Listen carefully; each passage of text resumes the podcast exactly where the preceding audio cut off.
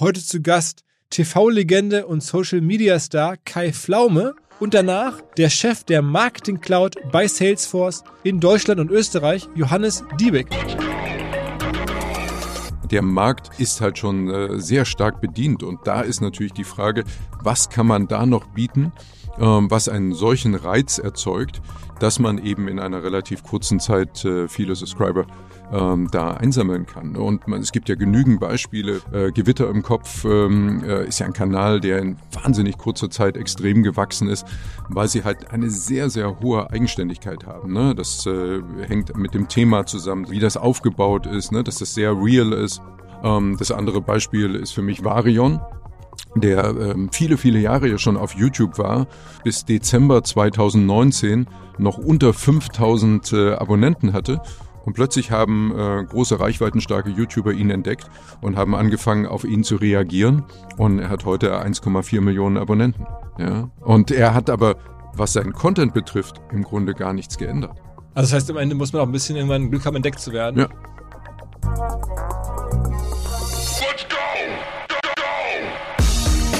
Herzlich willkommen beim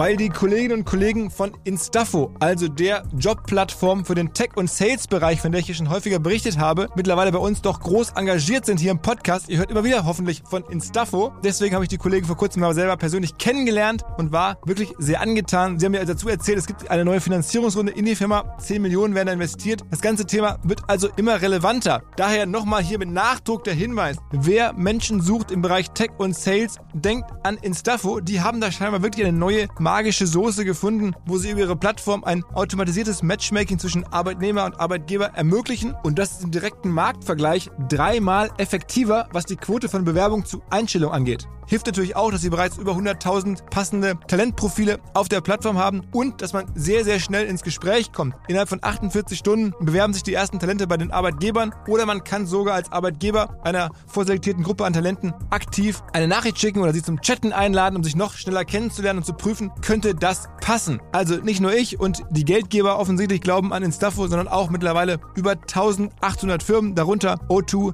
RTL, HelloFresh, MyPoster, viele, viele weitere. Instafo ist auf OMR Reviews bestbewertet 4,8 Sterne in der Kategorie Recruiting Plattform. Firmen, die nun Instafo ausprobieren möchten, sehr gerne. Ihr spart außerdem 500 Euro auf die erste Besetzung, wenn ihr euch anmeldet über Instafo mit Doppel-F, instafo.com slash OMR. Zurück zum Podcast. Jeder weiß, Kai Pflaume seit 25 Jahren einer der größten Namen im deutschen Fernsehen, aber was vielleicht gar nicht so vielen so klar ist, wie tief er mittlerweile auch im Social Media angekommen ist. Selber riesige Accounts hat, 500.000 Follower auf Instagram zum Beispiel. Übrigens einer der ganz wenigen klassischen TV-Persönlichkeiten, die das geschafft hat. Aber er ist auch wirklich einfach tief drin in dieser Social Media Szene. Er kennt sich da, wie ich im Podcast festgestellt habe, besser aus als ich, kennt noch mehr Leute, noch mehr Perspektiven und er ist irgendwie der Typ, der ewig jung ist. Ich habe ihn ja getroffen und ähm, er ist einfach noch jugendlicher angezogen, als Sven Schmidt mir vorwirft, angezogen zu sein. Ähm, es ist dann auch noch so, dass er extrem schnell laufen kann. Kommt auch gleich im Podcast. Er ist extrem fit. Wir haben mittlerweile so eine kleine Klimmzug-Challenge. Da liege ich noch leicht vorne, zumindest aktuell noch. Aber er kennt sich mit Sneakern besser aus als ich. Es ist wirklich, es war ein harter Podcast, aber es hat auch sehr viel Spaß gemacht. Äh, man kann auch Kai natürlich nicht böse sein. Ähm, für mich ist Kai mittlerweile auch so eine Art Übersetzer zwischen der neuen Digitalwelt und der ja, traditionellen TV-Welt. Mein Lieblingsspruch war übrigens auch, den er selber zitiert hat im Podcast. Hat eigentlich Kai Pflaume auch Freunde in seinem Alter? Hätte wohl jemand mal unter seinen Post kommentiert. Da musste er selber lachen und ich auch. Also, so war der Podcast. Ähm, voller guter Laune und hoffentlich guter Insights. Und nach dem Kai kommt mein Gespräch mit dem Johannes Diebig bei Salesforce verantwortlich für die Marketing Cloud. Ich glaube, wer sich für Marketing interessiert, im weitesten muss mal was von Salesforce gehört haben. A, was die natürlich machen, eine der, wahrscheinlich die wichtigste Technologielösung für Marketing, wenn man mal so global rumguckt. Und da insbesondere die Marketing Cloud, die der Johannes äh, verantwortet. Aber Salesforce auch spannend, weil die natürlich eigentlich große Events machen, ähnlich wie wir machen, die Dreamforce, darüber haben wir gesprochen. Wir haben gesprochen über ähm, die Art und Weise, wie Salesforce für sich selber halt wirbt, wie sie Neukunden gewinnen, das interessiert mich natürlich auch. Ähm, und über die ja, gesamte Art und Weise bei Salesforce zu arbeiten. Ähm, das kommt am Ende mit dem Johannes. Also jetzt erstmal rein ins Gespräch mit Kai und danach mit Johannes Diebig. Zu Gast ist Kai Pflaume. Hi Kai. Ja, grüß dich. Ähm. hey. Und ihr habt die richtig teuren Mikros hier, sehe ich. Es geht, es Äh. läuft, es läuft bei euch. ja, wir müssen ja was anbieten, ne, wenn hier die, diese Top-Leute kommen. Ja. also erzähl mal, du bist ja also unlikely TV-Star dann, also als ehemaliger Informatikstudent. Ja, ich mache das jetzt ja schon ein paar Jahre. Ne? Ich habe im September 93 meine erste Sendung moderiert. Das sind jetzt äh, 27 Jahre gewesen im September. Bin also ja schon ein bisschen dabei und habe schon die eine oder andere Erfahrung gemacht. Und ich glaube, das, was für meine Fernsehkarriere immer kennzeichnend war, dass ich äh, die Dinge, die ich gemacht habe, immer sehr lange gemacht habe. Ne? Und, äh, nur die Liebe zählt, womit ich ja angefangen habe, das gab es 18 Jahre. Jetzt äh, bin ich im nächsten Jahr schon äh, 10 Jahre bei der ARD. Und äh, da gibt's eben Klein gegen Groß dann auch schon zehn Jahre nächstes Jahr. Jetzt gibt's, äh, wer weiß denn sowas, schon sieben Jahre. Äh, kaum zu glauben gibt's äh, sogar schon acht Jahre. Also alle Dinge haben immer eine Beständigkeit. Und ich glaube, das ist vielleicht das, was mein Leben insgesamt kennzeichnet.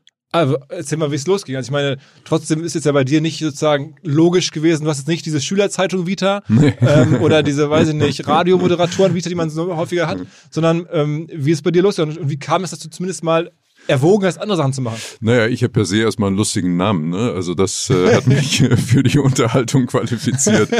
Ich glaube, ähm, es gab bestimmte andere äh, berufliche Perspektiven, die mir mit dem Namen auch verwehrt geblieben sind.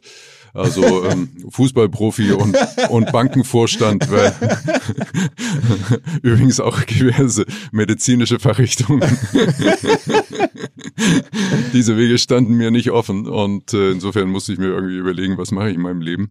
Hab dann, äh, wie gesagt, Abitur gemacht, habe vier Semester Informatik studiert, ähm, bin dann 89 äh, über Ungarn in den Westen geflüchtet, habe dann eine Banklehre gemacht, ähm, habe äh, eine Ausbildung als Wertpapierkaufmann gemacht, war also tatsächlich in Frankfurt an der Börse, habe da Aktien gehandelt, habe da äh, spannende Erfahrungen gesammelt in der Zeit, in der Tat, und ähm, habe neben meiner Ausbildung angefangen, kleinere Jobs nebenbei zu machen, um mir Geld zu verdienen. Und das waren dann irgendwann, am Anfang waren es Promotion-Jobs, also diese typischen äh, Zigaretten-Promotion-Sachen und so, was es da ja in der Vielzahl gab. Und dann irgendwann ähm, kam die Moderation, ähm, weil ähm, ähm, eine große, ein großer deutscher Tabakkonzern ähm, Karaoke nach Deutschland geholt hat, äh, Anfang der 90er Jahre. Und äh, dann sahen diese Promotion-Touren plötzlich anders aus. Dann braucht es jemand, der da eben moderiert und die Leute animiert. Und äh, ich habe dann gesagt, äh, gibt's da ein bisschen mehr Geld? Ähm, haben die gesagt, ja, habe ich gesagt, mache ich. Ich war immer praktisch veranlagt. Und ja, und dann ähm, bin ich da so in die Moderation reingekommen und das hat mir riesen Spaß gemacht. Und du warst aber Kandidat ne, bei einer der ersten Shows. Da warst du also Genau, ich war dann äh, 91, 1991 war ich mal Kandidat bei Herzblatt. Ähm, das war wirklich meine erste Erfahrung mit dem Fernsehen. Bin ich in Frankfurt äh, in der Mittagspause in der Fußgängerzone angesprochen worden. Hast du nicht mal Lust bei Herzblatt mitzumachen? Und ich so, ja, ja, komm, red kein Zeug, ne? Und ähm, dann war noch ein Kollege von mir dabei und haben wir gesagt, äh, okay, komm, wir gehen mal zum Casting. Äh, vielleicht trifft man da ein paar nette Leute. Wahrscheinlich ging es primär um nette Mädels, aber äh, ich habe mal gesagt, nette Leute. Und ähm, dann waren wir beide am Ende in der Sendung, nicht in einer, aber in zwei aufeinanderfolgenden Sendungen. Und ähm, das hat großen Spaß gemacht. Und ich habe gesagt, oh, guck mal, Fernsehen ist eigentlich ganz lustig. Und aber aus der Beziehung, die du da dann irgendwie vermittelt bekommen hast, ist nichts geworden.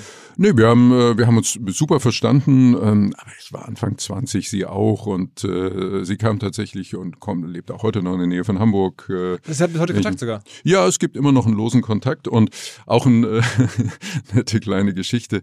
Ähm, der, der Ausschnitt, äh, mein Herzblatt-Ausschnitt ist, glaube ich, äh, einer der Ausschnitte aus dem Archiv des bayerischen Fernsehens, der am häufigsten äh, gezeigt wurde, weitergegeben wurde.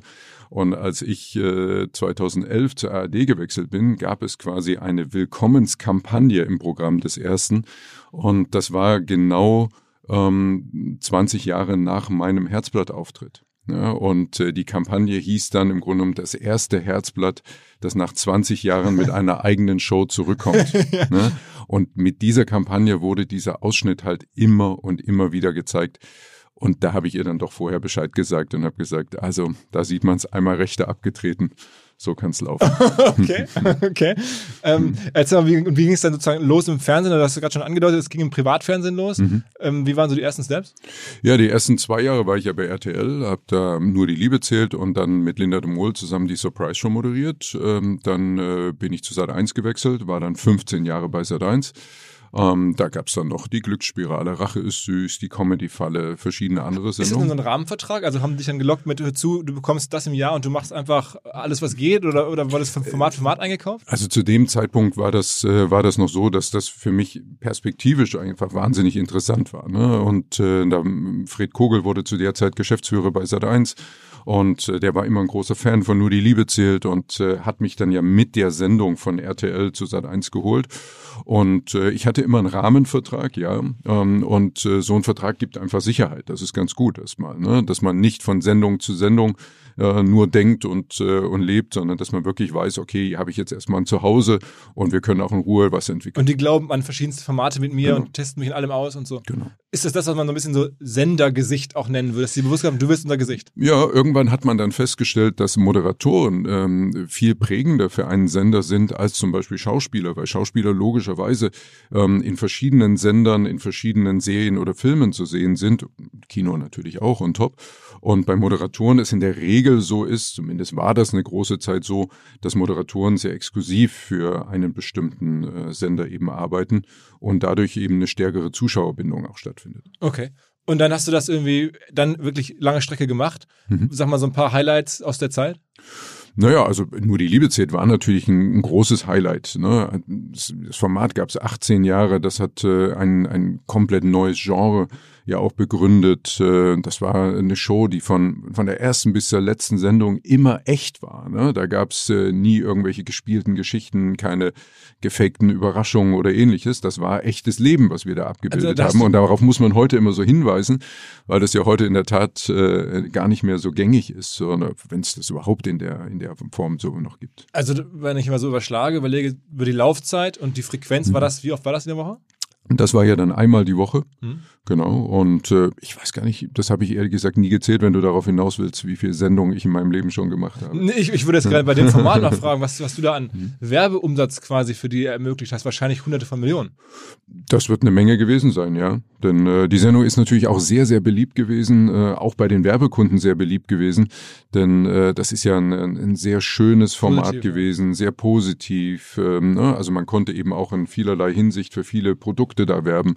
Also es war mit Sicherheit spannend, ja. Und vom Produktions-, also Production Value nicht so teuer. Also man musste dich bezahlen und die Hm. Ja, Kandidaten. ja, wobei wir sind ja schon viel gereist für die Sendung, ne? Und äh, es gab ja dann auch die die Menschen aus dem Ausland, äh, die wir haben einfliegen lassen. Also ich glaube, eine ganz günstige Sendung war es nicht, Hm. aber ähm, aber es war auf jeden Fall eine Sendung, wo äh, die Investitionen dann eben auch viel Umsatz gebracht haben. Wa- Viel Was war damals so eine, eine normale Quote dafür?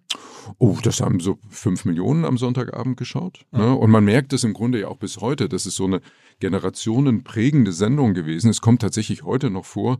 Und die letzte Sendung liegt nun wirklich fast zehn Jahre zurück dass ähm, ich Menschen auf der Straße begegne und man merkt einfach, der Gegenüber erschrickt und äh, denkt so, oh Gott, ähm, Ist was, ja. meine Ex-Freundin oder äh, kriege ich jetzt einen Heiratsantrag oder was passiert jetzt? Also das bleibt einem. Und das ist ja eigentlich auch was Schönes und das ist ja ein tolles Kompliment. Also ich, äh, muss ich, als ich gestern Abend meiner Frau erzählt habe, heute treffe ich keinen Pflaumen und so, sofort irgendwie ihre Schwester angetickert bei WhatsApp und so beide natürlich früher geguckt und so und ah, also da, die, da hast du schon Generationen geprägt, muss man sagen. Aber das ist ja auch ein großes Glück, weil das ja auch die eigene Marke prägt. Also, dass Menschen etwas mit dir verbinden. Und äh, ich glaube, das, was eben Fernsehzuschauer, Leute, die mich kennen, mit mir erstmal verbinden, ist äh, auf der einen Seite Emotion.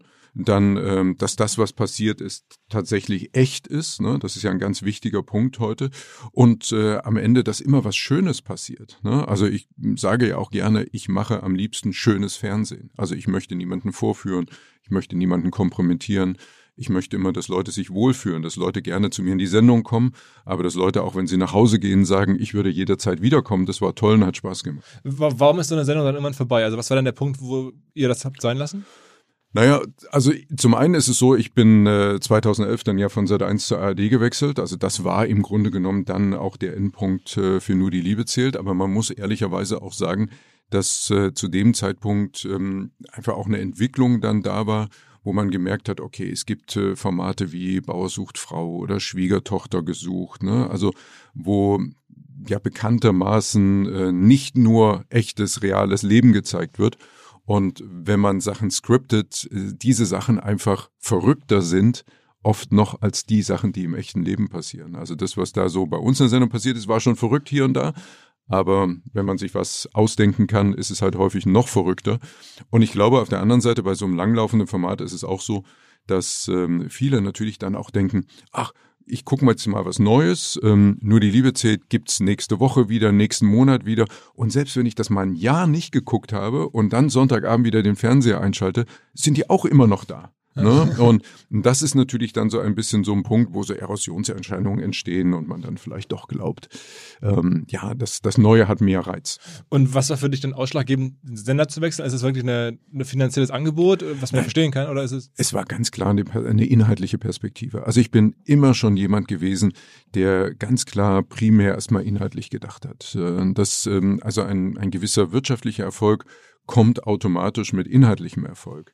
Ähm, das habe ich nie vorangestellt. Ne? Ich bin nie dahin gegangen, wo ich vermeintlich das meiste Geld verdienen kann, sondern ich habe immer gesagt, ich möchte Spaß haben an den Dingen, die ich mache. Und ich finde es extrem wichtig, ähm, die Zeit, die man im Leben zur Verfügung hat, äh, eben auch äh, ja nett zu verbringen. Ne? Alles, was wir machen, äh, Arbeitszeit ist Lebenszeit. Und äh, wenn man den Luxus genießen kann, diese Zeit angenehm und nett und positiv zu verbringen, ist das doch was ganz Tolles. Ähm, du hast ja fast schon sozusagen die Entwicklung von Sat 1 sozusagen korrekt vorausgeahnt. Also wenn man das so anguckt, Timing, hm. Sat 1 war ja damals, muss man sich ja vorstellen, wirklich einen, noch eine andere Relevanz als hm. heute, jetzt ohne da hm. hoffentlich den Kollegen zu nahe zu treten. Ich würde sagen, da ist ja auch im Verbund Pro 7 dann über die Jahre nochmal viel stärker geworden hm. und äh, Harald Schmidt war da damals auch noch so ein bisschen hm. die letzten Jahre und so. Also das hast du ein bisschen geahnt? Kann man das so sagen, dass du, du das gespürt hast, Mensch, da kommen jetzt andere Protagonisten vielleicht oder der Sender entwickelt sich nicht so? Ich glaube, es ist, es ist eher so die Frage gewesen, ähm, wie, wie entwickelt sich die Struktur da? Ich habe ja in der ganzen Zeit, 15 Jahre, bei Sat1 eine ganze Menge erlebt ähm, und, und am Ende natürlich auch sehr viele unterschiedliche Finanzinvestoren erlebt also angefangen hast war Heimser Bahn noch, ne? Ja, ach, dabei, also da, ich war ja schon lange bei Sat 1, als Heimser Bahn dann kam. Und äh, gerade das war ja eine tolle Zeit. Äh, ne? Dort wurde sehr viel ins Fernsehen investiert, hatte man primär das Interesse, das Fernsehen zu stärken.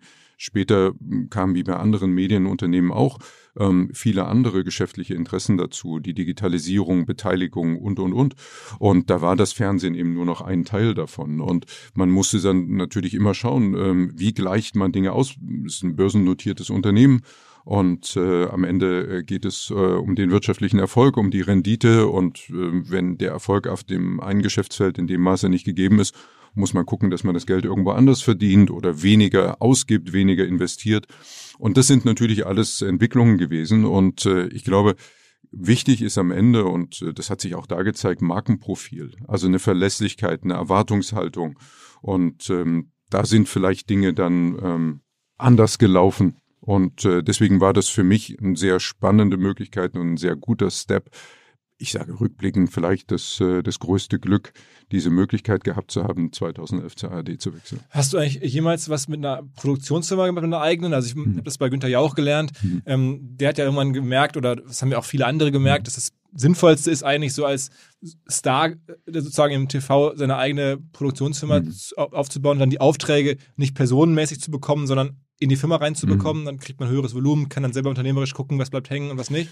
Also der Reiz ist natürlich immer da und äh, dieses Thema haben wir natürlich auch sehr oft besprochen und das ist sehr häufig eben auch äh, an mich herangetragen worden, willst du nicht eine eigene Produktionsfirma gründen?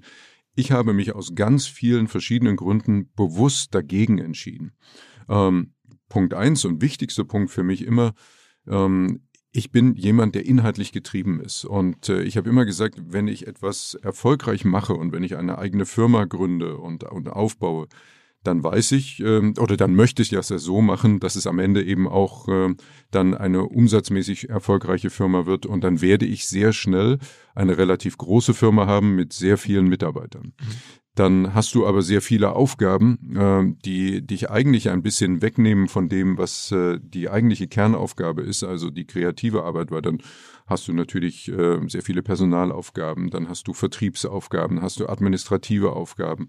Und ähm, ich habe bei dem einen oder anderen doch auch gesehen, dass man dann vielleicht als äh, Hauptumsatztreiber der eigenen Firma hier und da auch Entscheidungen trifft, äh, Dinge zu tun, also auch Sendungen zu moderieren, die vielleicht für dich als Person primär gar nicht die beste nächste Entscheidung sind, aber die halt einfach einen guten Auftrag für deine Firma bedeuten. Und äh, von daher ist das vielleicht dann äh, etwas, ähm, was an das anschließt, was ich vorhin sagte.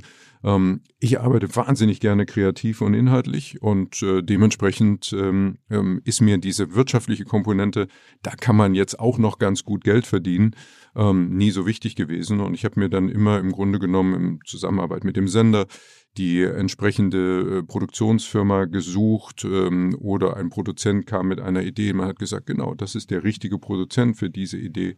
Und ähm, ja, und so einfach meinen eigenen Weg da gefunden. Wie viele Sendungen hast du jetzt, also nicht, also wie viele verschiedene Formate hast hm. du in deinem Leben jetzt sozusagen richtig ernsthaft moderiert? Das mal abseits von One-Shots, sondern so, wo du in mehreren Folgen über, die, über also, 15?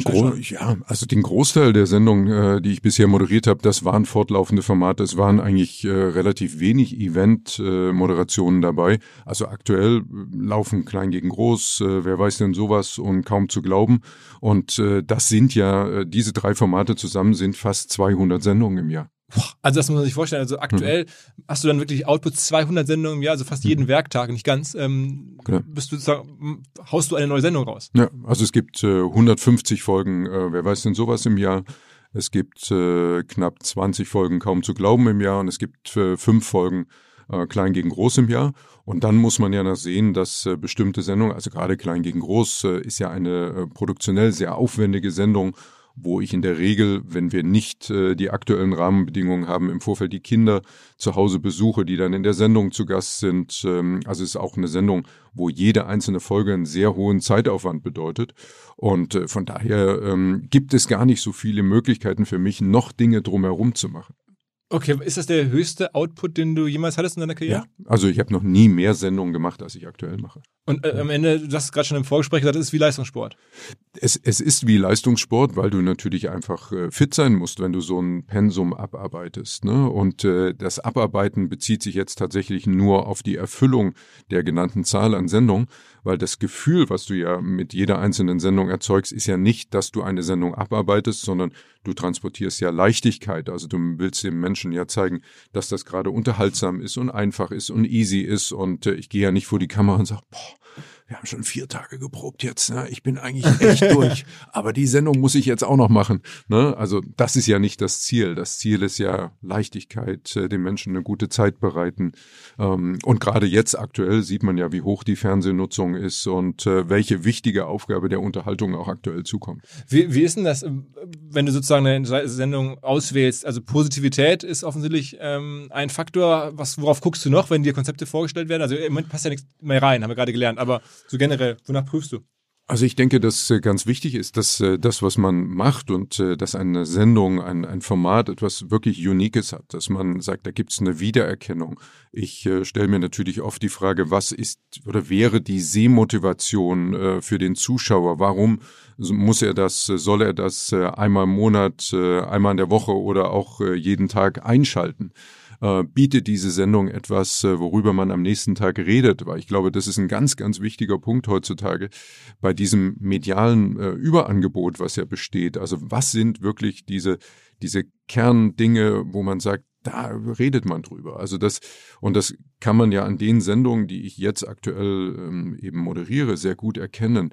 Über wer weiß denn sowas wird geredet, weil äh, die Fragen, aber auch die Form, wie wir äh, die Antworten beschreiben, das bietet ja etwas. Das wird äh, in den sozialen Netzwerken geteilt. Das hat äh, also eine, eine, eine hohe Form ähm, von, ähm, da, da redet man drüber, das, das kann ich auf einer Party erzählen vielleicht auch. Ne? Also all diese Dinge sind ja ganz, ganz wichtig. Ne? Das, äh, das sind sehr viele virale Faktoren dabei. Und das ist alles nicht Kern der Grundidee, aber es ist am Ende natürlich heute etwas sehr, sehr Wichtiges, weil auf diese Art und Weise erreicht man auch junge Zuschauer. Die jungen Zuschauer gucken dann doch mal ins Fernsehen rein und sagen, ah, worüber reden die da eigentlich? Ich sehe das immer überall. Was ist das da eigentlich? Und dann äh, gucken sie die Sendung und sagen, oh, das ist ja gar nicht blöd, das kann man ja gucken. Also Fernsehen kann man ja gucken. Das ist ja, das ist ja gar, also es muss ja nicht alles blöd sein, was im Fernsehen läuft. Und da sind wir im Kern dann wiederum dabei, es geht am Ende um guten Content. Ja. Sag mal, du, du ahnst ja, dass die Frage kommt, ähm, jetzt hast du gerade, das ist wie Leistungssport. wie wirst denn du für diesen Leistungssport honoriert? Ich unterstelle mal, so ein bisschen ist das schon die Bundesliga eher die Referenz und nicht irgendwie ähm, die Handball-Bundesliga, sondern die Fußball-Bundesliga. Kann man das unterstellen? Ja, also es ist es ist natürlich ähm, es ist natürlich Aufwand, äh, ne, dass der, der da bezahlt wird. Also zeitlicher Aufwand wird bezahlt und am Ende ist es natürlich auch immer die Frage, ähm, was was kann was tue ich, was was tun andere. Ne? Also es ist Ange Angebot und Nachfrage natürlich, äh, die dann schlussendlich auch einen Preis äh, ergeben. Und ähm, also ich fühle mich gut bezahlt und ich fühle mich auch angemessen bezahlt. Ich meine, du, du verkaufst ja auch neben der Zeit vor allen Dingen wirklich ja auch Einschaltquote, weil du über deine Person, über dein Gesicht, über deine Art, über deine, deine Prominenz ja auch schon wahrscheinlich Leute ziehst. Also das ist ja, der, wenn man sich mit dem Fernsehen ein bisschen beschäftigt, Personen machen ja auch Sendungen dann am Ende, unabhängig von dem eigentlichen Inhalt zu dem, was sie ist. Ja, es, es ist natürlich so, am Ende ist man selber eine Marke und äh, mit diesen eigenen Markenattributen äh, bringt man natürlich auch Dinge mit. Und ähm, es ist natürlich eben auch sicherlich für die Zuschauer, auch für die unterschiedlichen Altersgruppen, eine Frage, was für einen Bezug habe ich jetzt zu dieser Person? Aber da sich das öffentliche rechtliche Fernsehen jetzt nicht primär aus äh, Werbeeinnahmen äh, finanziert, ist also diese Frage, wie viele Leute bringe ich jetzt mit, äh, nicht die grundsätzlich wichtigste Frage, ähm, wenn es jetzt darum geht, äh, wie angemessen muss meine Leistung honoriert werden. Aber das ist dann schon, also so, ich, ich stelle mir es mir so vor und ich hab da, dafür habe ich jetzt wirklich kein Gefühl, weil sonst kann man sich ja auch Umsätze von so Produktionsfirmen angucken, so was macht der für eine Produktionsfirma für einen Umsatz, dann kann man sich ungefähr vorstellen, was dann für den Eigentümer, den meistens ja dann Prominenten, übrig bleibt. Bei dir ist jetzt, habe ich da gar kein Gefühl dafür, mhm. ähm, außer was man irgendwie so, so recherchieren und lesen kann, rechts und links. Aber ich stelle mir vor, es ist zumindest mal so, also man muss schon in der Bundesliga Fußball spielen, um das mit, damit zu kommen. Naja, ich sag mal so, also würde ich in der Bundesliga Fußball spielen, ähm, würde das wahrscheinlich noch anders aussehen. Dafür hat's nie gereicht, ähm, aber ich bin zufrieden. Und das ist, nein, das, der entscheidende Punkt ist, klar, das ist ja ein Rechenexempel. Ne? Wenn ich fast 200 Sendungen im Jahr moderiere, ähm, ähm, ist das Ganze in Ordnung. Und sag mal, wann, wann, wann ging das bei dir los, dass, dass du gemerkt hast, ähm, neben dem Fernsehen tut sich noch so eine neue Welt auf, in der du ja mittlerweile auch mhm. sehr, sehr erfolgreich bist, sehr, sehr groß bist als, als, als, als Kanal oder mhm. auf den verschiedenen Plattformen. Wann hast du zum ersten Mal so da angefangen, noch hinzugucken? Ich habe, du hast ja vorhin gesagt, ich habe äh, vier Semester Informatik studiert. Ähm, also ich war schon immer äh, sehr interessiert erstmal äh, am gesamten äh, Online-Bereich und äh, habe mir das sehr früh auch immer angeschaut und habe mir Fragen dazu gestellt. Ich hatte schon, bevor es die sozialen Netzwerke gab, ähm, eigene Websites, Homepages, wo ich mir die Grundfrage gestellt habe, ähm, was kann ich dem User bieten, dass es überhaupt einen Grund gibt, auf meine Homepage äh, wieder drauf zu gehen. Ne? Also Homepages sind ja in vielen Fällen, wenn das äh, prominente Menschen sind, die äh, da als Absender fungieren, sind das ja Informationsseiten. Und äh, selten gibt's da wechselnden Content. Äh, also wenn ich einmal drauf bin, habe ich das gesehen, da habe ich mir die Fotos angeschaut, habe mir vielleicht ein Showreel angeschaut, habe mir eine Vita angeschaut aber es gibt nicht so viel Grund, da wieder und wieder drauf zu gehen. Und äh, da habe ich mir schon immer Gedanken gemacht, wie kann das vielleicht auch ein bisschen anders, ein bisschen interaktiver aussehen ähm, hatte ähm, zum Beispiel eine Website, wo ich von unterwegs, als die, die ersten Handys das zugelassen haben, äh, via Mail oder MMS ähm, äh, mobile Inhalte auf meine Website blocken konnte, also auch Fotos äh, via Mail in bestimmte Rubriken auf meine Website schicken konnte und äh, habe da im Grunde genommen immer wieder gesagt, ja, da kannst du auf meine Seiten gucken, was ich gerade so mache. Also ein bisschen das, was später dann eben auch ähm, auf Facebook äh, und Instagram und Snapchat und so alles passiert ist. Und äh, als dann diese, diese Möglichkeiten da waren, ähm, habe ich mir das äh, natürlich dann sehr interessiert angeschaut und äh, sehr früh festgestellt, dass diese Plattform, die dort geboten äh, ist, das einfach viel leichter macht. Und äh, habe irgendwann mal gesagt, das ist ja so der Punkt, äh, wenn ich selber äh, eine Website betreibe, muss ich die Leute ja erstmal darauf bringen. Es gibt diese Website und das lohnt sich da hinzuschauen. Wenn äh, du auf eine äh, damals Plattform äh, wie Facebook gegangen bist, da musstest du ja im Grunde nur einen leckeren Köder ins Wasser halten und gucken, dass die Leute anbeißen ähm, weil der vollgefüllte äh, Teich äh, war ja schon da. Ne? Mhm. Da waren ja jede Menge Fische drin. Du musstest halt nur sagen, ah, guck mal, hier bin ich. Und äh, das war natürlich ein großer Vorteil. Und äh, sag mal, das heißt, bei dir ging es dann richtig los auch mit Facebook, dass du dann da auch den Teich sozusagen bespielt hast. ja, ich war, ich war wirklich ganz, ganz früh dran. Ähm, ich hatte, ich hatte ein Facebook-Profil. Das war ja am Anfang äh, die einzige Möglichkeit, da präsent zu sein. Ne? Die Älteren erinnern sich. äh, Facebook-Pages kam ja dann erst ein ganzes Stück später. Und ähm, dann habe ich irgendwann mal festgestellt, oh, es gibt ähm, da verschiedene Leute, die mit meinem Namen unterwegs sind. Äh, ne? Also schon damals gab es die ersten Fake-Profile. Und dann habe ich mal versucht, äh, Facebook in Deutschland ausfindig zu machen. Also wer kann mir da helfen, dass da nicht andere Leute mit meinem Namen Schindluder treiben? Und äh, nach eingehenden Recherchen bin ich dann auf eine PR-Agentur gestoßen, die offensichtlich für Facebook in Deutschland arbeitet. Äh, die Inhaberin der Agentur, heute äh, eigentlich allen bekannt in der Szene, Tina Kulo. Ah, ja, ja, genau. Ja, ja und äh, dann habe ich irgendwann mit Tina äh, Kontakt aufgenommen und habe gesagt, ah, könnt ihr mir da vielleicht helfen und so. Und das ging dann immer über Amerika. Also dann, die mussten dann das Headquarter äh, kontaktieren, den Support kontaktieren und dann wurde mir da geholfen und dann habe ich Tina irgendwann auch mal getroffen. Und dann haben wir uns gut verstanden und äh, so. Und dann kam irgendwann das, äh, das nächstfolgende Problem. Äh, ich hatte auf meinem privaten Profil plötzlich äh, 5000 Freunde und war ganz aufgeregt. Ich habe gesagt, ich kann niemand mehr annehmen, was ist da los? Heute weiß das jedes Kind, ja, dass man auf einem privaten Profil eben nicht mehr als 5000 Freunde haben kann. Damals war das äh, durchaus spannend und aufregend. Und ähm, dann sagte man mir, ja, äh, wir haben jetzt gehört, es geht nicht mehr als 5000, aber es gibt jetzt im nächsten Monat ein neues Produkt. Und da gehen wir in die Beta-Phase, das heißt Facebook Pages, dann nehmen wir dich mit rein und ähm, damit war ich einer der ersten zehn Menschen in Deutschland, die eine Facebook-Seite hatten. Und dann hattest ja. du richtig auch ein paar hunderttausend sozusagen. Ja, Follower und dann, damals? und dann wurden, dann wurden erstmal meine 5000 Freunde äh, wahrscheinlich äh, händisch, äh, manuell geschiftet. Ne? Und ähm, ja, und dann, äh, dann wuchs das immer weiter und dann gab es ja immer mehr, immer neue Funktionen. Und insofern war ich da einfach sehr früh mit drin. Und äh, dementsprechend habe ich mich natürlich sehr früh dann auch mit diesem ganzen Bereich dann auseinandergesetzt und auch die Entwicklung natürlich sehr genau beobachtet. Und mit, also du hast mir gerade schon vorab ein bisschen erzählt, mittlerweile ist es für dich sozusagen zwei Welten, in denen du dich komplett nativ bewegst. Also mhm. auch ganz viele sozusagen Web-Celebrities mhm. ähm, oder Celebrities, die im aus dem Web gewachsen sind, so muss man ja eigentlich sagen. Web Celebrities. ja, ich auch gerade komischer Name. Ne? Ich sage, ich sage immer Online-Stars, weil äh, ich natürlich weiß, dass es bestimmte äh, Wordings gibt, die nicht gerne gesehen werden. ne? Also äh, Blogger wollen viele nicht sein, Influencer schon gar nicht äh, und so. Und ja, wie beschreibt man das? Wie, wie beschreibt man Menschen, die im Online-Bereich erfolgreich sind? Am Ende sind es ja Celebrities wie alle anderen auch, genau. nur halt aus dem mhm. Netz geboren genau. und nicht aus dem TV geboren. Ne? Mhm. Aber das heißt, du hast da immer eine hohe Nähe und bringst die ja dann auch ins TV. Also wenn man sich so TV-Shows von dir anschaut, mhm. ähm, du hast mir gerade erzählt, morgen habt ihr eine Aufnahme, da ist, glaube ich, äh, das Who is Who sozusagen mhm. der, der Netzstars äh, mhm. zu Gast. Das ist aber mittlerweile eben auch ganz normal. Also wenn man äh, sich mal ein bisschen mit dem ganzen Thema auseinandersetzt, dann merkt man ja, ja, die beiden Bereiche versuchen ja immer mal äh, zusammenzukommen. Es gelingt nicht so häufig, weil es, glaube ich, zu wenig Menschen gibt, die beide Bereiche gut genug verstehen, als dass man äh, die Schnittmengen erkennen kann. Ja, es gibt äh, Sendungen, wo es Sinn macht, Menschen aus dem Online-Bereich zu integrieren. Es gibt aber auch Sendungen, wo das keinen Sinn macht.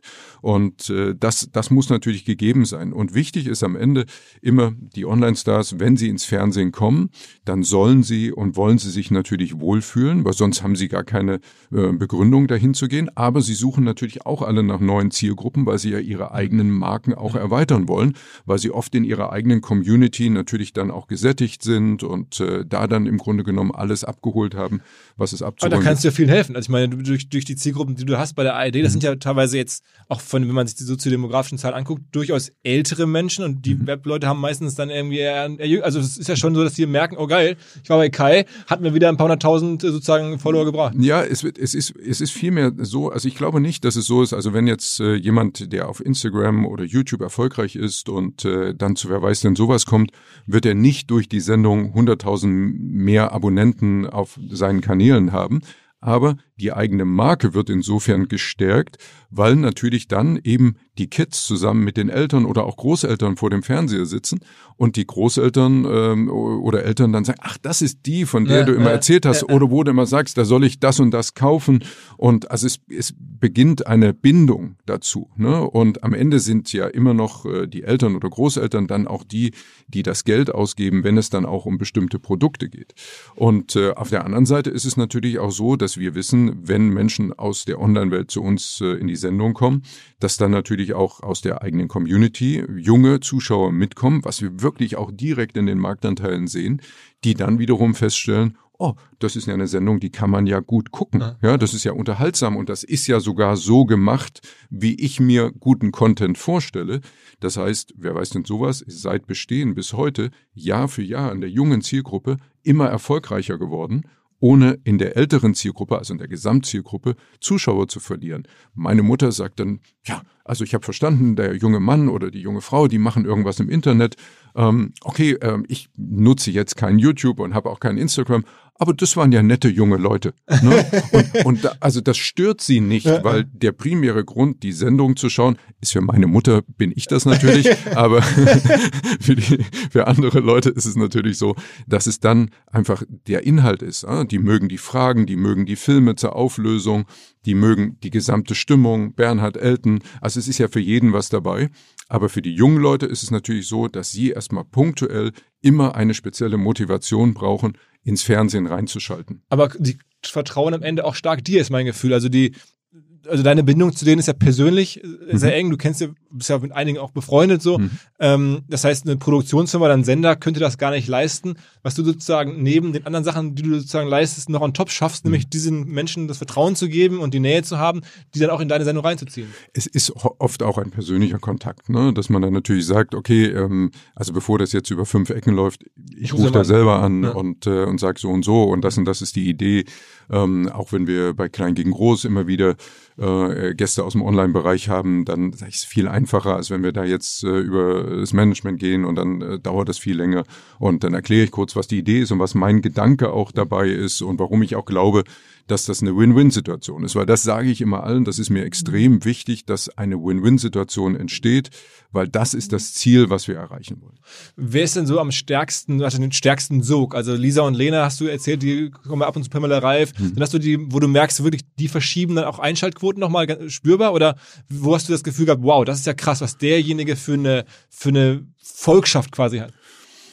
Das ist sehr schwer zu sagen, weil das sehr da, davon abhängt. Also ich erinnere mich zum Beispiel, als Lisa und Lena bei äh, Klein gegen Groß waren, ähm, das hat einen sehr großen Effekt gehabt, ähm, weil äh, da natürlich ganz einfach auch die Zielgruppe da ist. Ne? Also Klein gegen Groß wird natürlich auch von vielen Kids geschaut. Ne? Also die Kinder, die bei uns in der Sendung antreten, sind zwischen sechs und 14 Jahren.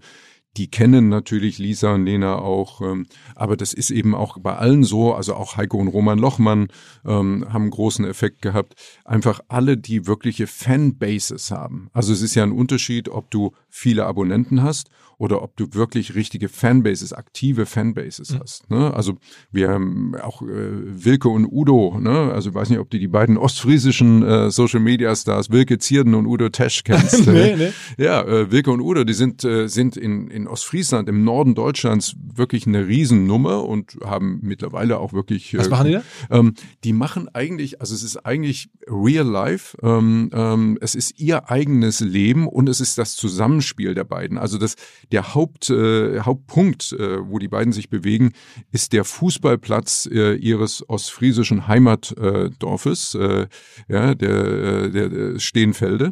Ähm, da ist äh, Wilke Torwart und Udo Platzwart. Ja, und das ist die Grundgeschichte äh, daraus gewesen. Ja, und, und das äh, hat dann dazu geführt, äh, dass da wunderbare Sachen entstanden sind und die sind immer und immer größer geworden, haben jetzt Seit kurzem äh, gibt sogar eine Sendung auf Vox, äh, Wilkes Welt. Ähm, also ne, man sieht, dass das entwickelt sich immer weiter. Und die sind bei YouTube gewachsen oder bei Instagram? Ähm, sind erstmal über Instagram und Facebook gewachsen, dann über YouTube und sind jetzt im, im Fernsehen. Äh, sind auch, äh, die waren auch Gewinner im vergangenen Jahr der, der goldenen Henne in der Kategorie Online Stars. okay. Ja, weil sie einfach eine wahnsinnig aktive Community haben. Ja, weil sie in ihrer Region, in ihrem Bereich sind die einfach Heroes. Ne? Und das heißt, ähm, wir, wir könnten das ja, also wenn die beiden waren jetzt zweimal bei Wer weiß denn sowas, und da kannst du dann ja ganz genau gucken und siehst also die, die speziellen Marktanteile im Norden Deutschlands, wenn man das jetzt mal noch weiter ja. äh, aufdröseln würde, ja, sind dann enorm hoch. ja, ja, und, und so siehst du also Menschen, die, die aktiv mit ihrer Community umgehen und die natürlich eine hohe Bindung auch zur eigenen Community haben und eine hohe Interaktion haben mit der eigenen Community, das sind natürlich am Ende die, ähm, wo auch der größte Effekt zu spüren ist. Ist es, ist es ähm, für dich auch so, dass du, also wenn ich mit Leuten, die sich mit Influencer-Marketing sehr gut auskennen, spreche, dann sagen die, die härteste Währung am Ende ist YouTube. Also die, die, ob jemand eine richtige, echte Community hat, wie du es gerade beschrieben hast, das zeigt sich vor allen Dingen bei YouTube, weil da sozusagen Subscriber aufzubauen oder da Leute zu engagieren, ist äh, das Schwierigste, das ist die Königsdisziplin, vergleichsweise leichter ist dann Instagram oder TikTok sowieso. Ähm, würdest du das auch so sehen? Ich würde sagen, das äh, hängt natürlich ein bisschen damit zusammen, dass äh, gerade YouTube eine, eine Plattform ist, wo es mittlerweile über die vielen Jahre eben schon wahnsinnig viel Angebot gibt. Ne? Also der Markt ist halt schon äh, sehr stark bedient und da ist natürlich die Frage, was kann man da noch bieten, ähm, was einen solchen Reiz erzeugt, dass man eben in einer relativ kurzen Zeit äh, viele Subscriber ähm, da einsammeln kann. Und, und das ist deswegen auch so schwierig geworden. Und man, es gibt ja genügend Beispiele, wenn man mal ein erfolgreiches Beispiel so aus den letzten zwölf Monaten und, oder zwei erfolgreiche Beispiele nimmt. Äh, Gewitter im Kopf ähm, äh, ist ja ein Kanal, der in wahnsinnig kurzer Zeit extrem gewachsen ist, weil sie halt eine sehr, sehr hohe Eigenständigkeit haben. Ne? Das äh, hängt mit dem Thema zusammen, das hängt ähm, auch mit der Authentizität der beiden zusammen, äh, wie das aufgebaut ist, ne, dass das sehr real ist. Und äh, das hat natürlich was sehr Besonderes. Ne? Ähm, das andere Beispiel ist für mich Varion, der ähm, viele, viele Jahre ja schon auf YouTube war. Ähm, glaube 2014 mit YouTube angefangen hat, äh, bis Dezember 2019 noch unter 5000 äh, Abonnenten hatte und plötzlich haben äh, große, andere große, reichweitenstarke YouTuber ihn entdeckt und haben angefangen, auf ihn zu reagieren. Und er hat heute 1,4 Millionen Abonnenten. Ja. Und er hat aber, was seinen Content betrifft, im Grunde gar nichts geändert. Ja. Also das heißt, am Ende muss man auch ein bisschen irgendwann Glück haben, entdeckt zu werden. Ja. Aber du hast ja trotzdem auch so zumindest ist meine Wahrnehmung, für dich nochmal einen ganz neuen oder nochmal größeren Social Media Aufschlag gemacht mit deinem eigenen Kanal. Also Ehrenpflaume heißt der bei YouTube. und hast du da also auch YouTube aktiv für ausgesucht. Und das mhm. ist ja nun auch ein wirklich Erfolgsrezept äh, oder eine Erfolgsgeschichte. Erzähl mal so ein bisschen.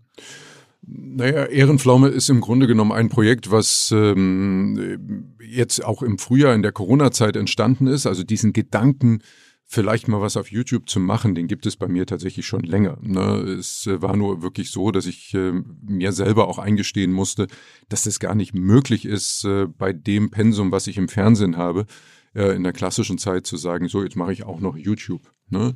Und ich kenne mich ja, wenn ich was mache, dann will ich es richtig machen.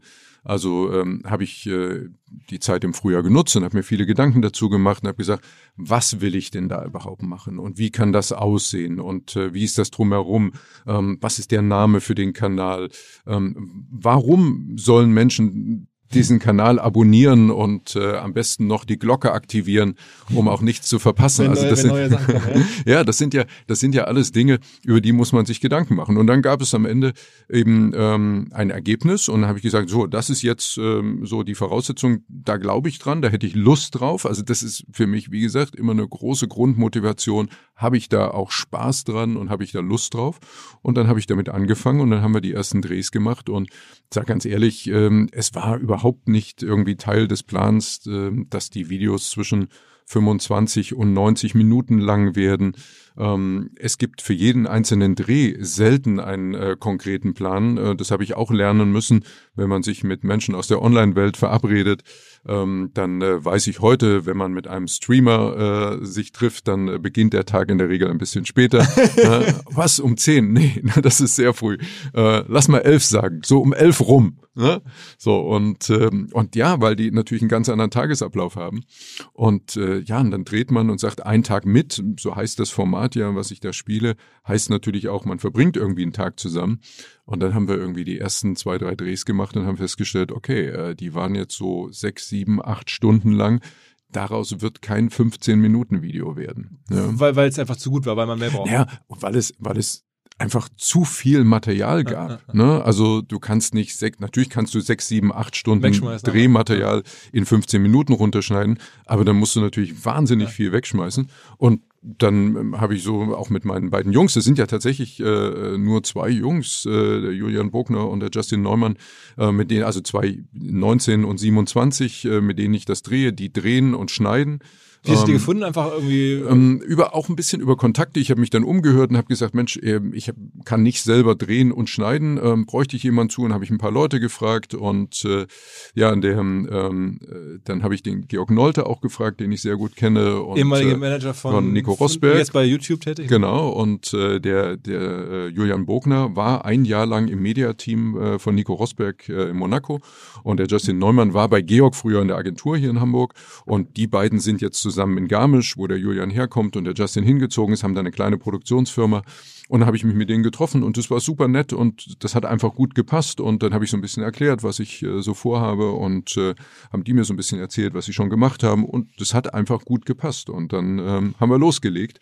Und dann war irgendwie so klar, wer sagt eigentlich, dass Videos auf YouTube nur 15 Minuten oder optimalerweise 15 Minuten lang sein dürfen, sollen äh, ist doch egal. Ne? Und dann haben wir das erste Video veröffentlicht auf dem Kanal und das war das Video mit äh, Montana Black. Und ähm, das ist, glaube ich, 58 Minuten. Ja. Und hat mittlerweile wie viele Millionen äh, Views? Ähm, hat jetzt, glaube ich, ähm, weiß nicht, so 2,3, 2,4 Millionen Views. Und du hast bewusst auch Mhm. Monta Montana Black angesteuert, weil du den für am spannendsten findest. Das ist ja der größte deutsche Twitcher sozusagen. Mhm, Ja, Und ähm, Twitch-Streamer. ich also glaube- Twi- ja. Ich glaube, dass äh, das, was äh, bei, bei Marcel, bei Montana Black am spannendsten war, war im Grunde genommen der Gegensatz zwischen ihm und mir, weil sich da natürlich ganz viele auch erstmal zu Recht gefragt haben, was haben die beiden eigentlich miteinander zu schaffen? Ja, woher kennen die sich eigentlich? Worüber reden die? Ähm, was machen die so einen ganzen Tag zusammen? Ne? Und äh, haben dann irgendwie festgestellt, dass das äh, sehr spannend sein kann, weil ich allen, mit denen ich gedreht habe, im Vorfeld immer gesagt habe, das ist keine journalistische Reportage, die ich da mache. Es geht darum, dass wir einen Tag zusammen verbringen und das zentrale Element ist Spaß. Und was einfach wirklich an ihm interessiert, weil du sagst, Mensch, der ist als hat Person. natürlich eine, eine mega spannende Geschichte und äh, ist, ist ja auch ein spannender Typ und er hat ein Riesenherz und Ne, und viele suchen sich ja immer Details raus und sagen, ja, natürlich eckt er auch mit vielen Dingen an. Also musst du für alle, die es nicht kennen, mal, also du würdest dich wahrscheinlich jetzt nicht so schnell im Gesicht tätowieren lassen. Das ist der Kollege, der hat eine Mütze auf, da steht dann irgendwie von, von, von, von so Ja, Gangster-Rapper-Marken, also sowas. Also der ist hat, schon, eine, der, hat eine Rolex-Krone im Gesicht tätowiert und so. Aber alle, der ist die schon ein anderer an- Typ, ne? Aber- ist ganz anders als Kai Pflaume. ja, kann man so sagen. Aber alle, die Montana nicht, Black nicht kennen, den würde ich eigentlich empfehlen, das Video auf meinem Kanal mit ihm zu schauen, weil ich glaube, danach kennt man ihn. Hm. Ja. Also man hat ja auch, also was ich verfolge es natürlich auch und der ist ja dann Mhm. auch jemand, der regelmäßig sich mit seinen Eltern und Großeltern und da Mhm. extrem dankbar ist und seiner ähm, Mutter da einen, einen, einen Sportwagen schenkt Mhm. und also äh, also man hat das Gefühl, man viele oder man ahnt schon, warum den auch sehr sehr viele Leute irgendwo so sympathisch und so Mhm. so toll finden, dass sie ihnen so eng folgen. Also das ist jetzt nicht äh, das das Gangsterhafte, das da geschätzt wird, sondern es ist glaube ich auch also auch also dieses ich bin anders, aber auch dieses große Herz. Ne? Ja, und ähm, er ist real. Ich glaube, das ist das alles Entscheidende. Und das ist ja heute so etwas, äh, wo in allen Bereichen äh, nachgesucht wird, dass Dinge authentisch sind, dass Dinge echt sind, weil wir alle ja von so viel ähm, anderem auch umgeben sind und man deswegen dieses Echte umso mehr schätzt. Und das bietet er. Also, ne?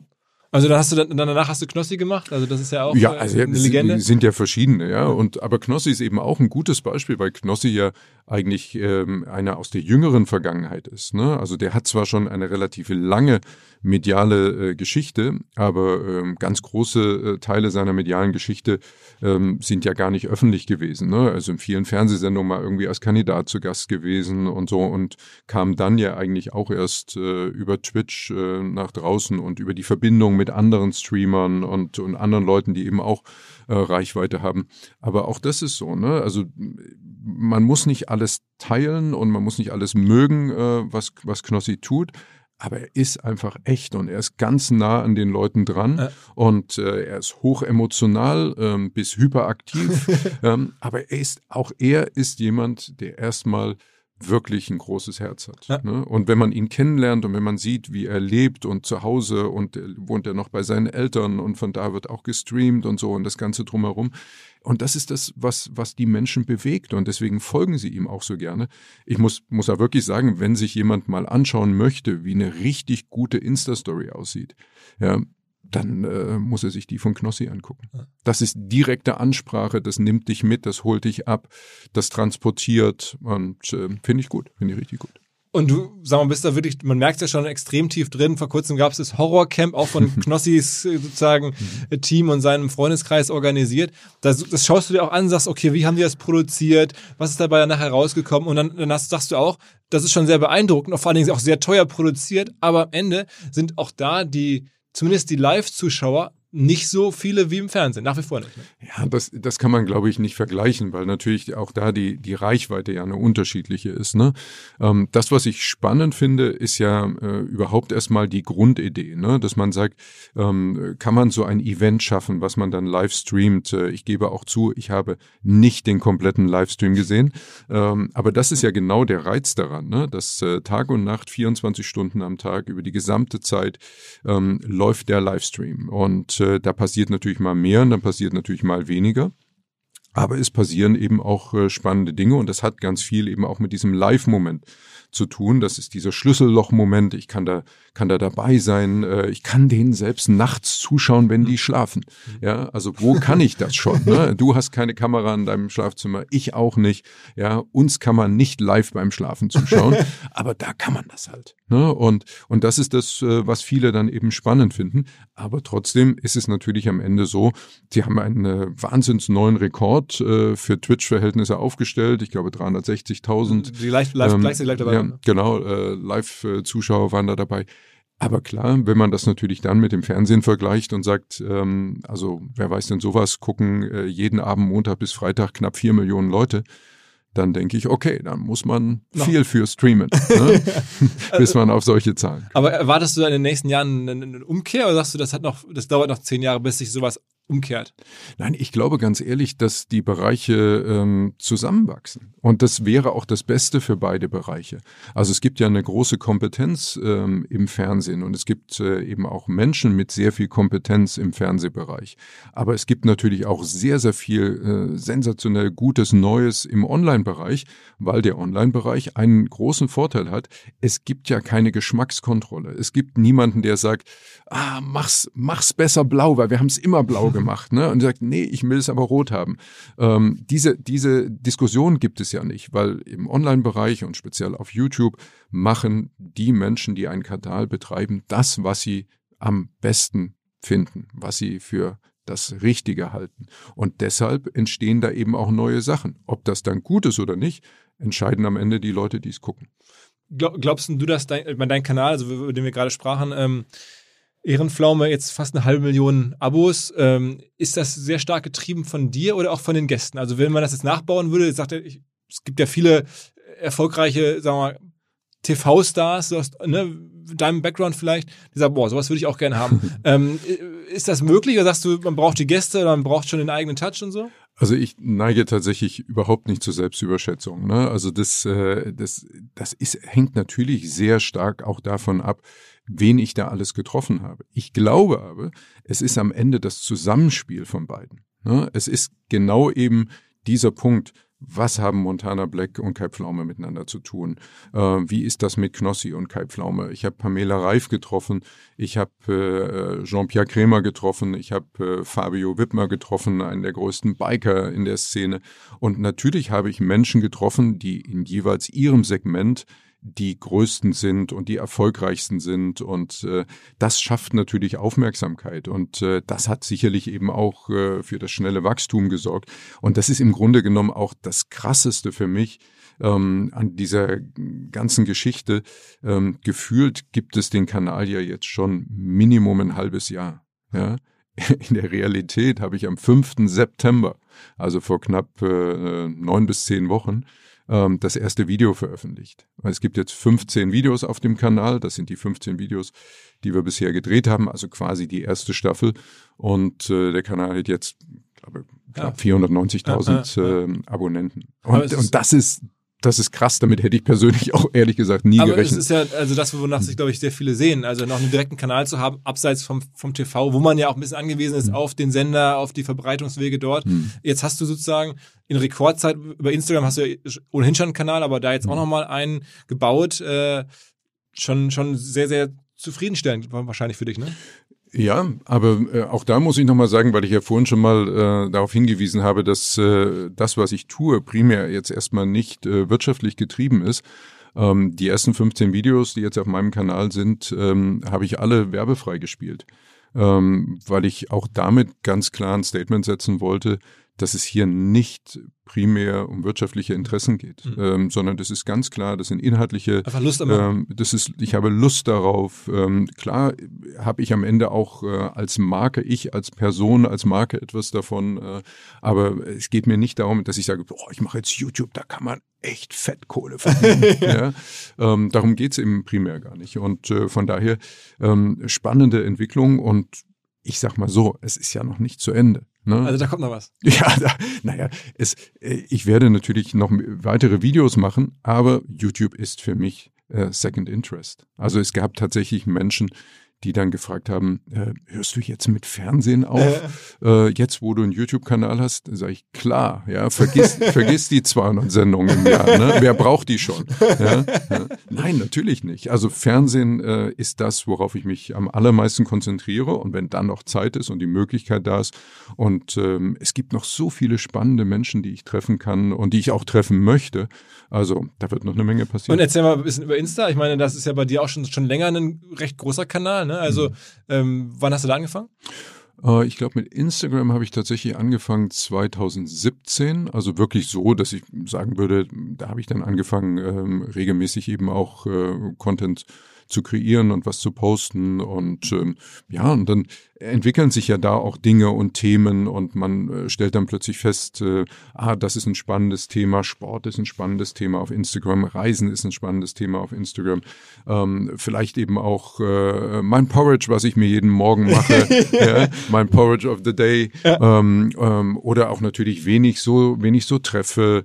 Ähm, äh, Sneaker äh, sind natürlich irgendwie spannend. Du bist Also- richtiger Sneaker-Fan, also Hypebeast und so sind für dich sozusagen klassische Adressen, wo du häufig Ja, so bin ich ja im Grunde genommen, ähm, also ich bin ja früher schon an Sneakern interessiert gewesen, da gab es nur keine Plattform, das mit anderen zu teilen.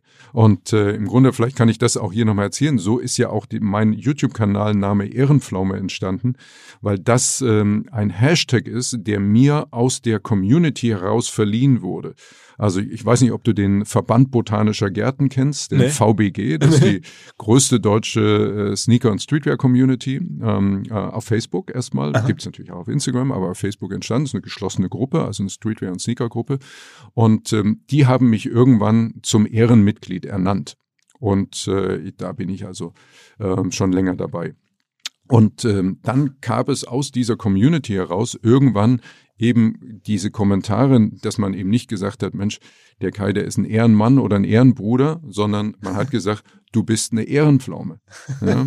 So, und das, äh, das Ganze ähm, äh, gipfelte dann darin, ähm, ich war vor, weiß gar nicht, zwei Jahren, drei Jahren äh, für den Bambi Publikumspreis nominiert.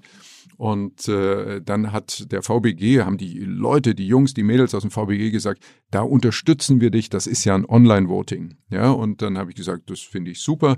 Und wenn ich das Ding gewinne, gibt's natürlich einen Shoutout auf der Bühne. Ja, und äh, der Bambi ist ja eine, eine Live-Sendung gewesen und dann äh, ja, habe ich äh, am Ende äh, diesen Publikumspreis gewonnen und dann habe ich mich auf der Bühne bei verschiedenen Leuten bedankt und habe mich dann auch bei meinen Freunden vom Verband Botanischer Gärten bedankt. Was dann im Publikum dafür gesorgt hat, dass die Leute so, hm, oh, ich wusste gar nicht, dass der auch so mit Garten und, ne, und so. Also keiner, keiner natürlich wusste, äh, was es damit auf sich hat. Das Video aber natürlich kurze Zeit später ähm, dann in der Community online war und dann hat sich das so richtig eben durchgesetzt, dass sie gesagt haben, ne, also das ist Ehre, Ehrenpflaume. Ne, er hat das äh, gehalten, das Gruppe? Versprechen. Oh, ja, das sind schon, also ich weiß gar nicht momentan, also 50.000 oder so. Okay. ich weiß gar nicht, ich habe lange gar nicht geguckt, wie viele da drin sind. Aber- Okay. ja, also das, so, und so ist der Name dann entstanden. Und als ich äh, mir jetzt Gedanken darüber gemacht habe, wie kann mein äh, YouTube-Kanal heißen, kam ich dann darauf zurück und habe gesagt, okay, das ähm, ist vielleicht äh, ein cooler Name, der auch äh, eine hohe Einprägsamkeit hat. Und äh, das ist für mich irgendwie auch so ein Dank an die Community für den Namen, aber es ist auch eine Verpflichtung. Ja. Ja, und äh, ja, und so ist der Name entstanden. Aber, du, aber was man, wenn man dich jetzt trifft, ähm, sofort realisiert ist, was vor kurzem Paul Ripke gesagt hat, ist diese Art von ähm, Authentizität kann man nur selber herstellen. Also es gibt ja immer auch viele äh, prominente, ähm, jetzt auch in der, sagen wir mal, Ü40-Liga, die das Gefühl haben, ich möchte gerne auf diesen Kanälen stattfinden mhm. ähm, und hole mir dafür jemanden, der mir dabei hilft. Äh, mhm. Äh, oder ich lasse das irgendwie machen oder wie mache ich das denn? Mhm. Ähm, du kommst auch hier rein und weiß nicht, wir machen ein paar Klimmzüge und sofort hast du, erkennst du, ah, da ist Content, ähm, holst selber dein Handy raus. Selbstverständlich. Das ist, also man hat das Gefühl, auch bei Insta, das machst du alles selber. Da gibt's niemanden. Das mache ich auch alles selber. Äh, also es hat nicht mal jemand anderes Zugang zu meinem Kanal. Also ich bin der Einzige, der diesen Kanal. Äh, und, und, du hast aber auch selber erkannt, sozusagen, es geht um wiederkehrende Elemente. Also das Porridge of the Day, hier bei uns auch die Kollegen, als ich dann erzählte, Kai Pflaume, ah ja, Porridge of the Day und so. Also das, man erkennt dann auch so Elemente von dir wieder, die es dir auch leichter machen, diese hohe Frequenz zu spielen. Weil bei Instagram, da braucht man ja ähm, doch Frequenz, um wirklich zu wachsen und, und groß als Kanal wahrgenommen zu werden. Und du schaffst eine hohe Frequenz, weil es dir auch Elemente schaffst, die immer wieder kommen. Ne? Das Porridge, das Laufen, deine Zeiten zu posten, die mich ja immer ein bisschen down, wenn ich dann sehe, wie schnell du da rennst und so, dann denke ich, fuck, ey, das gibt's doch gar nicht. Ja, ähm, aber, aber, zukünftig, äh, wenn du an meine Laufzeiten denkst, dann denk ich an deine Klimmzüge. ja gut, aber der Unterschied ist schon gewaltig. Ey. Also jedenfalls, ja, ja, genau, wie bei den Klimmzügen. Also jedenfalls, hm. du hast da, da irgendwie so ein bisschen die Gedanken gemacht, okay, ähm, was gibt's für Elemente oder, oder wie denkst du da strategisch drüber oder kam das alles automatisch aus dir raus? Mensch, das ist ja, bin ich ja, Sneakers bin ich, Laufen bin ich, gesund essen bin ich und dann findet es einfach statt. Das sieht immer so aus, als ob da so wahnsinnig viel Strategie dahinter steckt. Ähm, gibt es tatsächlich ehrlich gesagt nicht. Also ich mache die Dinge so aus dem Bauch raus, stelle dann natürlich irgendwie fest, äh, was gut funktioniert und was nicht so gut funktioniert. Ähm, und ähm, dann äh, ja, fallen die Dinge, die nicht so spannend sind, irgendwann wieder raus und die Dinge, die gut funktionieren, die bleiben natürlich. Und äh, mein Vorteil ist sicherlich, dass mein äh, Alltagsleben halt sehr viele unterschiedliche Dinge eben mit sich bringt. Ne? Und äh, ob das jetzt im privaten Umfeld äh, dann, ich sag jetzt mal, Laufen ist oder das Thema gesunde Ernährung ist, aber ich bin natürlich auch sehr viel unterwegs, treffe über meine Sendung sehr viele unterschiedliche Menschen, habe immer irgendwas zu erzählen. Und äh, im Grunde postet ja kein Mensch, boah, ich liege jetzt gerade zu Hause auf dem Sofa und langweile mich gerade tierisch zu Tode. Hinweis auf Findling. Findling ist eine sehr erfolgreiche SEO-Agentur, die bis vor einiger Zeit noch Webstube hieß und mir vor allen Dingen deswegen ins Auge gestochen ist, weil ihre Masterclass beim OMR-Festival ruckzuck ausverkauft war. In Minuten wollten Menschen hören, was die Kollegen von Findling zum Thema SEO zu sagen haben. Ein Grund dafür sicherlich die Referenzen. Findling arbeitet unter anderem für Firmen wie Snox, Ergotopia, Dermanostik oder mein BAföG. Der Fokus ist also, Firmen über Performance SEO beim Wachsen zu helfen. Wer herausfinden möchte, ob sich für ihn auch SEO lohnt oder die Ansätze von Findling vielleicht konkret lohnen, der kann sich eintragen. Es gibt keinen Sales Call, sondern eine kostenlose Beratung unter findling.de slash OMR. Also auf der Landingpage eintragen und dann gibt es eine Beratung, wenn es richtig gut läuft, vielleicht von Maurice Marinelli, dem Gründer persönlich.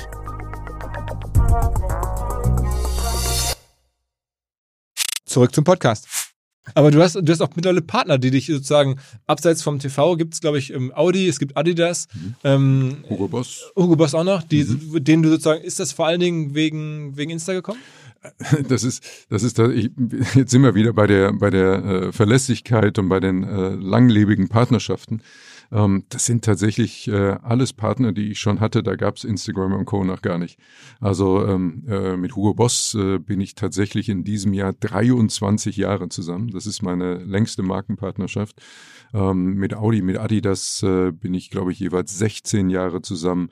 Ähm, da gibt's noch äh, eine ganze Reihe mehr.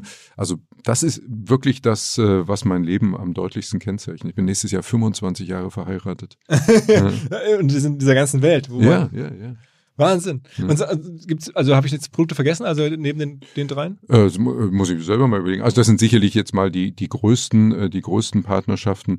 Äh, die Deutsche Postcode-Lotterie ist ein relativ junger Partner, ähm, ist ja auch ein sehr online getriebenes äh, Produkt ähm, wo das sicherlich eben auch sehr gut äh, alles zusammenpasst. Und natürlich freuen sich diese Partner ähm, über Social Media Reichweite.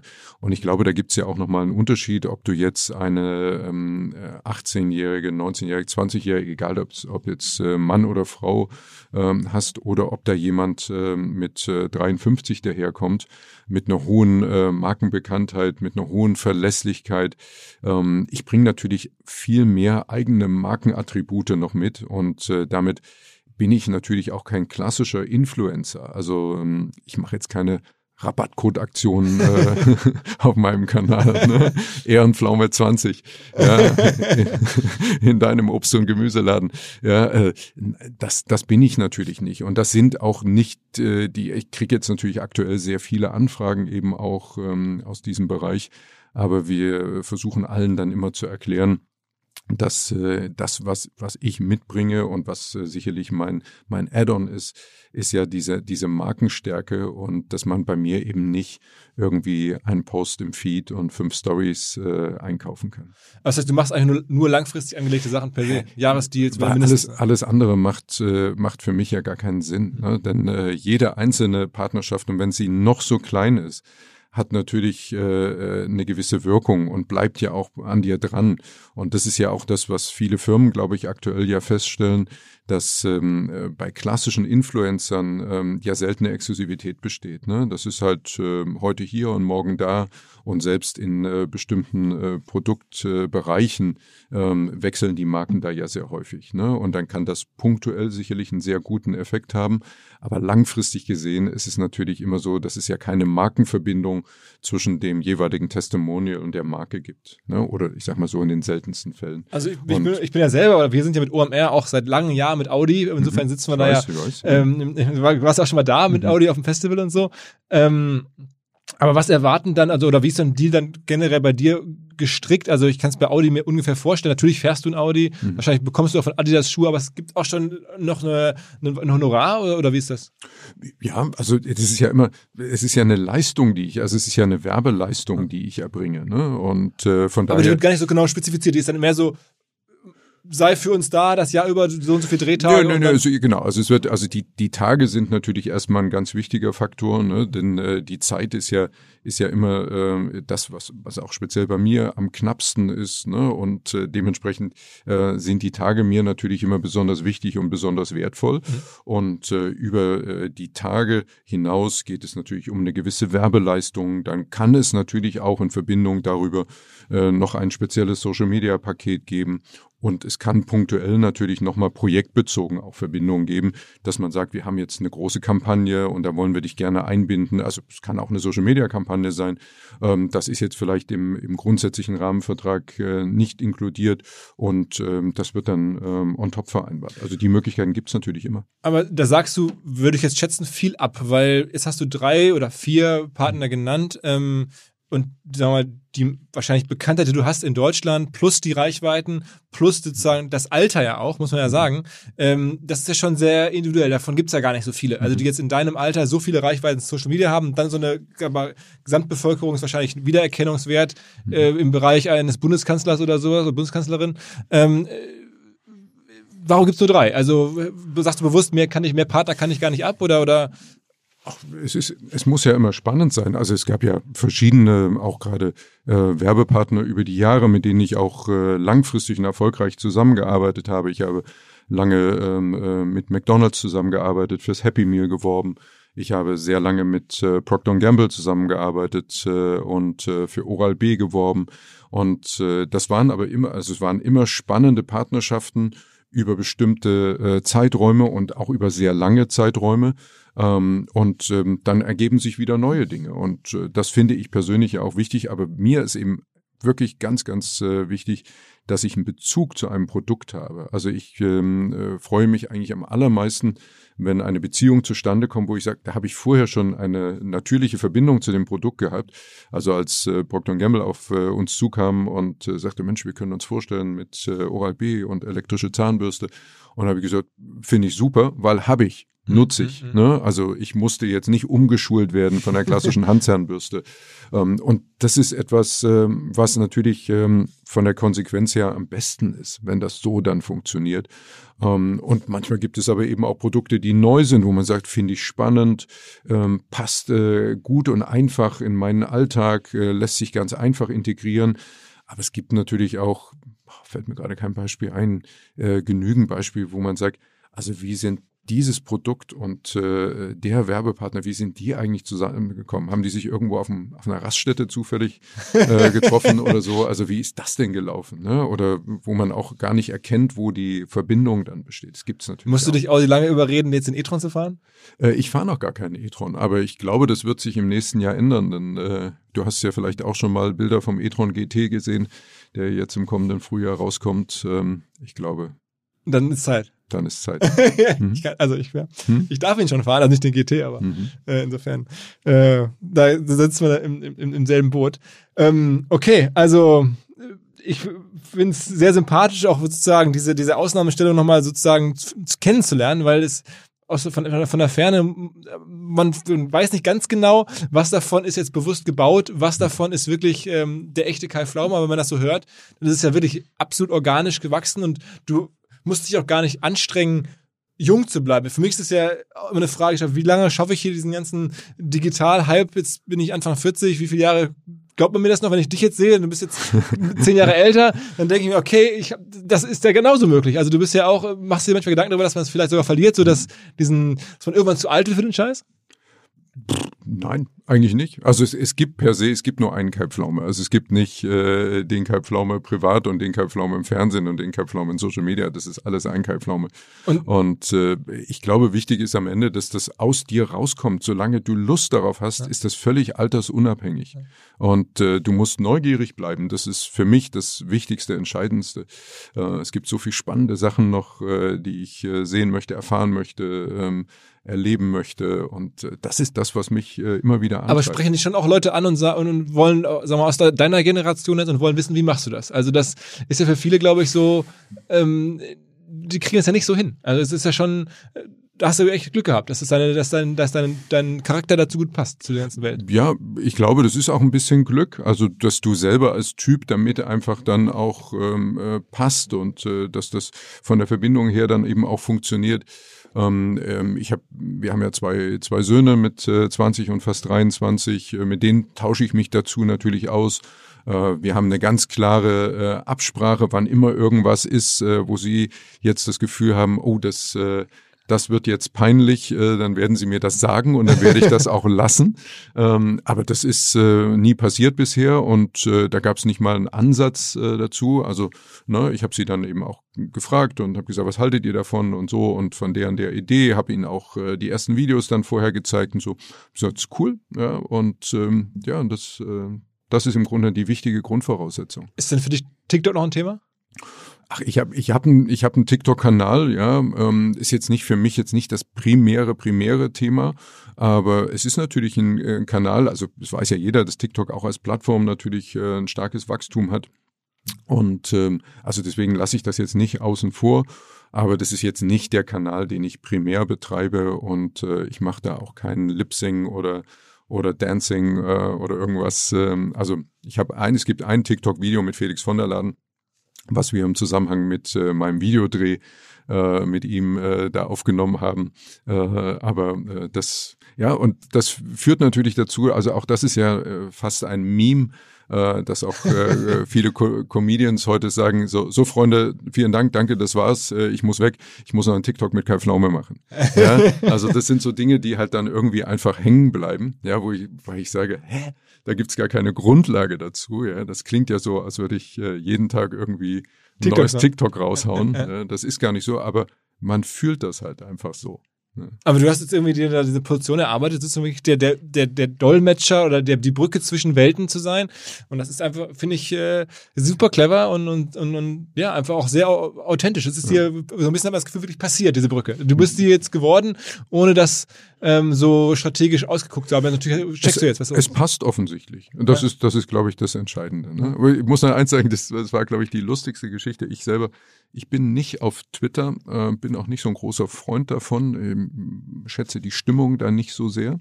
Ähm, mir hatte letztlich jemand mal einen Screenshot geschickt, äh, wo irgendjemand im Zusammenhang mit meinem YouTube-Kanal getwittert hatte, hat Kai Pflaume eigentlich auch Freunde in seinem Alter. und, und da habe ich dann dem, demjenigen, der mir das äh, zurück, äh, der mir das geschickt hatte, da habe ich dann zurückgeschrieben, ja schon, aber ich weiß nicht, wo- worüber ich mit denen reden soll. Aber ganz geil. Genau so ist es. Ja. ähm, ja, aber das ist natürlich, wie gesagt, das ist diese gefühlte Wahrnehmung, die man dann vielleicht hat. Und ähm, ja, es ist am Ende, es ist eigentlich immer auch ein verstecktes Kompliment. Also ich, ich finde es für mich persönlich inspirierend, das zu sehen und zu denken, okay, da ist noch ganz viel Luft, das geht und der Kai macht's vor. Ähm, in dem Sinne, vielen, vielen Dank, dass du vorbeigekommen bist. Sehr gerne. Alles ja. klar. Ja, wir gehen ja dann demnächst noch zusammen laufen. Ja, ne? ja, aber ohne, ohne jedes Handy, ey. Wie du mich da von der Straße aufhebst, das muss, ja- muss keiner sehen. ey. Ist es eigentlich Laufen bei dir oder Walken? Ja, ja, ja, jetzt ja auch. Alles klar. Danke dir, Kai. Danke dir. Ciao, ciao. Das war's mit Kai Pflaume, leider. Ähm, und jetzt kommt Johannes Diebig von Salesforce. Wir haben uns was Neues vorgenommen, und zwar jemanden kennenzulernen oder vor allem auch eine Firma kennenzulernen, mit der wir in den letzten ähm, Monaten äh, zunehmend Geschäfte gemacht haben, zunehmend gemeinsam Projekte angeschoben haben und die ich ähm, persönlich ganz spannend finde, weil sie doch recht erfolgreich ist. Ähm, ich bin äh, Disclaimer auch Aktionär und ähm, ja hier im deutschen Marketingbereich eine zunehmend große Rolle spielt. Deswegen ist zu Gast Johannes Diebig und Johannes ist ähm, Area Vice President Marketing Cloud Germany und Austria bei Salesforce. Moin Johannes. Moin, moin. Äh, du, wir sind aber, kennen uns schon seit vielen Jahren, ne? Nicht erst seitdem du Aktionär bist. also das stimmt. Ich meine, wenn man sich mit Marketing beschäftigt, dann muss man ja irgendwie auch über, über Salesforce nachdenken, ist ja klar. Ähm, und wir sind ja auch schon seit längerem verbunden, aber jetzt doch mal verstärkt in den letzten äh, Monaten. Und deswegen ist ja auch generell bei uns so ein bisschen die Frage, was machen die da eigentlich? Ähm, wie sind die aufgestellt? Ähm, wer ist das? Wie denken die? Und das wollen wir so ein bisschen angehen. Und wir haben gerade sogar im Vorgespräch wieder ein paar Sachen gefunden, wo ich dachte, okay, krass. Ich wusste bislang nicht, was Ohana ist und V2Mom auch nicht. Müssen wir gleich nochmal drauf kommen. Aber ähm, meine erste Frage ist, und wenn man jetzt sozusagen als Event Guy und ich bin ja eigentlich jetzt zumindest bis vor Corona auch sehr stark eventmäßig beschäftigt gewesen, auf Salesforce guckt, dann fällt einem sofort auf, dass ihr das ja eigentlich auch seid. Ihr habt irgendwie ähm, die Dreamforce, eine äh, Riesenkonferenz in San Francisco. Mir hat mal jemand zugerufen, die sei angeblich alleine eine Milliarde wert. Ähm, sag mal was zu Dreamforce. Also ich bin auch ein Event-Guy. Ähm, ich bin seit sechs Jahren bei Salesforce und ich weiß noch, als ich mein erstes Meeting hatte bei Salesforce, ähm, das war so eine Icebreaker-Runde mit unserem globalen CMO. Und da habe ich als Icebreaker gesagt, ich mag keine Events, weil man den ROI nicht sieht. Und da haben mich alle ganz groß angeguckt.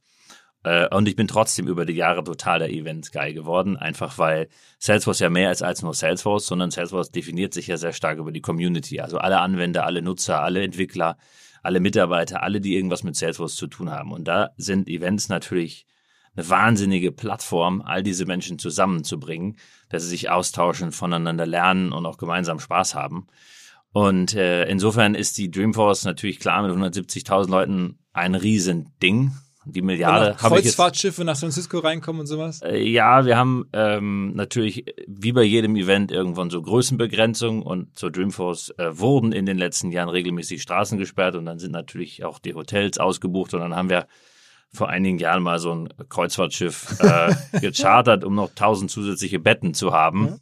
Hat mich inspiriert damals. Ja, äh, war aber extrem viel Aufwand. Also ich haben wir danach nicht mal wieder gemacht, weil das war viel zu viel Aufwand, so ein Kreuzfahrtschiff zu chartern. Das ist äh, nicht so einfach wie eine Messehalle. Ja, ja, ja, absolut, absolut, ja. Okay, das heißt aber, wie oft bist du schon da gewesen? Also wie oft nimmst du daran teil? Jedes Jahr. Ich war jetzt jedes Jahr dabei, äh, außer bei der Geburt meines Sohnes, da habe ich abgesagt. Und aber dieses Jahr logischerweise auch keine, auch keine Dreamforce. Äh, doch, also wir haben natürlich uns sehr schwer getan, äh, auf die Dreamforce zu verzichten, so wie wir alle uns natürlich äh, sehr an unsere lieben Events gewohnt haben. Ähm, und wir haben mal lange diskutiert, was wir stattdessen machen. Ähm, wir haben die Dreamforce jetzt zu unseren Kunden getragen. Wir nennen das jetzt Dreamforce to You. Und ich weiß nicht, wie viele Dreamforces wir dann tatsächlich beim Kunden machen, aber es dürften einige tausend sein. Also Äh, äh, jetzt- in, den- in den Firmen des Kunden dann. Ja, genau. Ja, und zum Teil auch nur virtuell, Mhm. aber immer zugeschnitten auf die Situation eines Kunden. Also ich glaube schon, dass es jetzt die beste Dreamforce aller Zeiten wird, aber es werden halt viele tausend, die individuell mit unseren Kunden zusammen stattfinden. Aber das ist einmalig und im nächsten Jahr würdet ihr am liebsten wieder in echt. Naja, also äh, du bist ja Event-Guy, ne? Also alles, was jetzt in den nächsten Monaten nicht geplant wird, wird auch nächstes Jahr nicht stattfinden. Also ich glaube, ähm, wenn ich nächstes Jahr ein großes Event machen will, dann muss ich ja jetzt irgendwann die Halle buchen und die, die Firmen an den Start bringen und Technik und so weiter und Konzepte überlegen und Künstler buchen und alles, was dazugehört. Und ich sehe es im Moment nicht. Also ich sehe nicht, dass wir nächstes Jahr wieder große Events sehen. Ich weiß, wir hoffen auch alle auf die OMR im nächsten Jahr physisch. Aber ähm, in, in weiten Teilen ist das einfach jetzt ein, ein Rennen gegen die Zeit. Ne? Ja. Aber ist das euer Haupt-Sales-Element gewesen? Also sozusagen einmal im Jahr so stark als Firma aufzuschlagen, dass man eine ganze Stadt, und zwar keine kleine Stadt, komplett übernimmt. So ist es ja irgendwie gefühlt. Ähm, und dass man dann sozusagen Potentials, bestehende Kunden, ehemalige Kunden, alle einladen kann. Ist das sozusagen das, das Herz eurer gesamten Marketingaktivitäten gewesen? Also definitiv ähm, ein ganz, ganz, ganz wichtiges Element. Und ähm, mit allen anderen Events sind Events definitiv eine unheimlich wichtige Taktik für Salesforce. Was interessant ist äh, für ein Unternehmen, das digitales Marketing verkauft und macht. Aber ähm, vor dem Hintergrund dieser, ähm, dieser Idee, dass wir eigentlich Trailblazer, so nennen wir die und so nennen die sich selbst, zusammenbringen, ähm, um was Gemeinsames zu schaffen, sind einfach physische Events eine total gute Plattform. Ne? Und jetzt sind wir alle gefragt, uns was anderes einfallen zu lassen. Also es ist ja so ein, so ein, Phänomen aus Marketing-Sicht, das es in den USA schon länger gibt. Ich meine, man kann ja sagen, auch ein Marktbegleiter, Adobe macht auch ein sehr großes Event in den USA.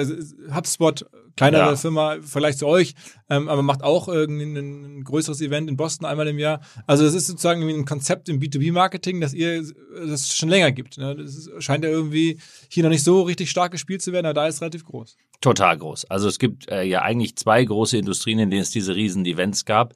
Eine war die Autoindustrie und das andere ist Software. Absolut. Okay. Ja. Und wie sie, also Auto scheint jetzt ja nicht mehr so, Auto ist nicht mehr so, weil die Leute inzwischen auch Autos ohne Event kaufen. aber Software nicht. Ja, also wie gesagt, bei Software geht's ja um viel mehr. Ne? Es ist ja, es ist ja, ähm, es geht bei der Dreamforce nicht um Software verkaufen, sondern es geht tatsächlich darum, eine Community zu bauen. Ähm, Gerade in einem Cloud-Modell entsteht Innovation in der Software ja durch die Community. Also äh, Innovation entsteht, weil ein Nutzer eine gute Idee hat, äh, die, die wir easy in unserer Roadmap umsetzen können. Die wird gewichtet, bewertet und so weiter von allen anderen. Und dann ist sie in einer Cloud-Welt für alle verfügbar. Das heißt, alle profitieren davon.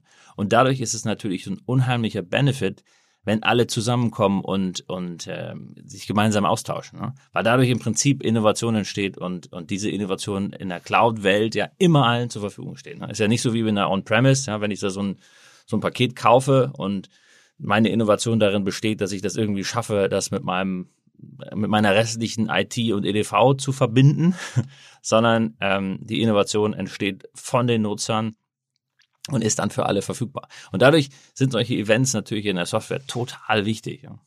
Ähm, erzähl mal noch, weil ihr, ihr seid ja wirklich eine, eine Firma, die jetzt sehr stark sozusagen im B2B-Bereich gewachsen ist, was ja nicht so einfach ist. Häufig braucht man ja Jahrzehnte, ähm, um zu wachsen. Wir sehen es hier bei unseren deutschen. Wir haben ja zwei Jahrzehnte gebraucht. Ne? Wir Klar, ihr sind ja die schon letzten 20 Jahre- Jahre alt. Wir sind ja schon ganz schön alt. Okay, So gesehen ja, aber trotzdem, also wenn man mal guckt, welcher Wert da jetzt geschaffen wurde, auch an der Börse und so, ist ja schon ähm, jetzt sehr schnell passiert und gerade im B2B-Bereich fragen sich ja ganz viele jetzt, es gibt ist ja das ganz große Thema SaaS-Firma ist so ein bisschen das, das, das, das ähm, auch Investoren gerne hören, so das, das Codewort ähm, Software as a Service, B2B, ähm, was, was viele gerade sein wollen und sich ja aus Marketing wahrscheinlich ganz viele fragen, wie funktioniert das dann? Jetzt mal abseits von dem Event haben wir jetzt darüber gesprochen, Hm. aber halt auch von den Prozessen her. Ich glaube, wenn man ähm, das deutsche Team durchgeht, dann stellt man fest, äh, da gibt's irgendwie fast zwei Drittel der Leute arbeiten in irgendeiner Art und Weise im Sales-Bereich. Aber das teilt sich auf in Pre-Sales, After-Sales. Erklär mal so ein bisschen, wie die Organisation strukturiert ist.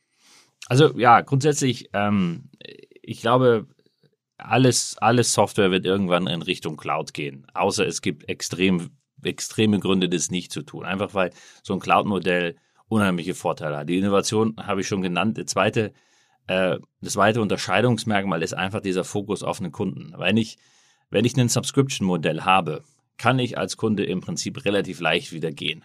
Und um das zu verhindern, muss ich mich ja zwangsläufig um den Kunden kümmern. Das heißt, ich kann nicht so, um jetzt mal ein Nicht-Software-Beispiel zu bringen, ich kann jetzt nicht so sagen, ich habe jetzt ein Auto verkauft und äh, wenn das vom Hof rollt, verbuche ich meinen Umsatz und dann kümmere ich mich überhaupt nicht darum, ob der Kunde mhm. zufrieden ist oder nicht, weil der hat es jetzt schon gekauft. Mhm.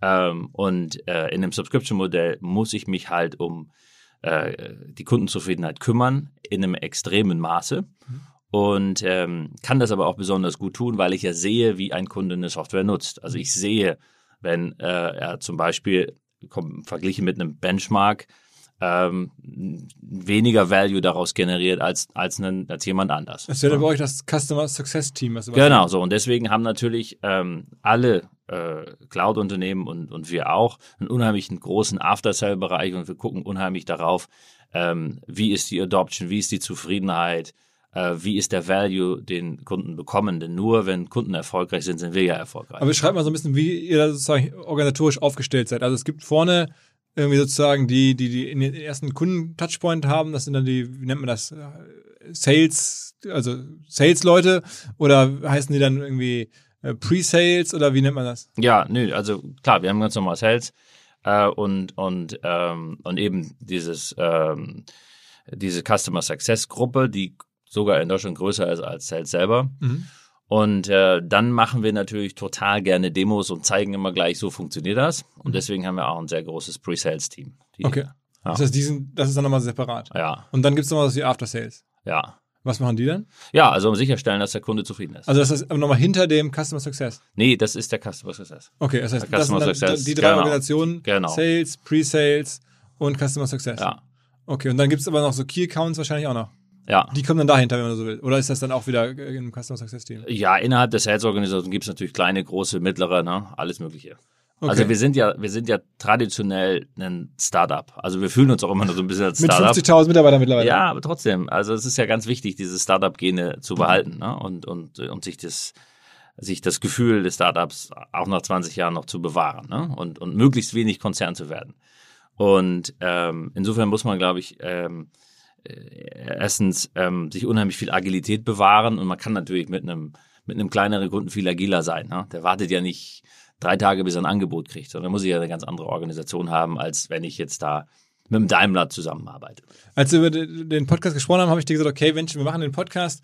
Ich muss dringend verstehen, ähm, wie ihr diese ganzen B2B Sales-Plattformen auch nutzt. Da gibt's also vor allen Dingen Review-Plattformen, die aus eurer Sicht Sales-Plattformen sind, ähm, weil wir ja gerade selber so eine aufbauen. OMR Reviews, da hast du sicherlich mitbekommen. Das ist ja sozusagen unser neues großes Ding. Ähm, und ihr seid ja sozusagen aus USA, kommt schon länger in der Welt von Gardner, von, von G2, ähm, von Capterra, von Playern dieser Art, die es mhm. hier in der Form eigentlich noch nicht so richtig gibt. Wie ist denn dein Blick darauf? Also ich finde erstmal äh, Analysten und so sind ja total spannend und und deren Value ist ja erstmal die Glaubwürdigkeit und die Unbe Unbestechlichkeit. Ja, also vielfach kommt immer so die Frage auf, was muss ich eigentlich tun, damit ich da oben rechts im, im Gardner Magic Quadrant bin? Okay, du musst ein gutes Produkt haben, ja, mhm. sonst sonst vergiss es. Mhm. Ähm, und als Ergänzung dazu jetzt so ein bisschen zu sehen, wie bewerten eigentlich die Endnutzer eine Software?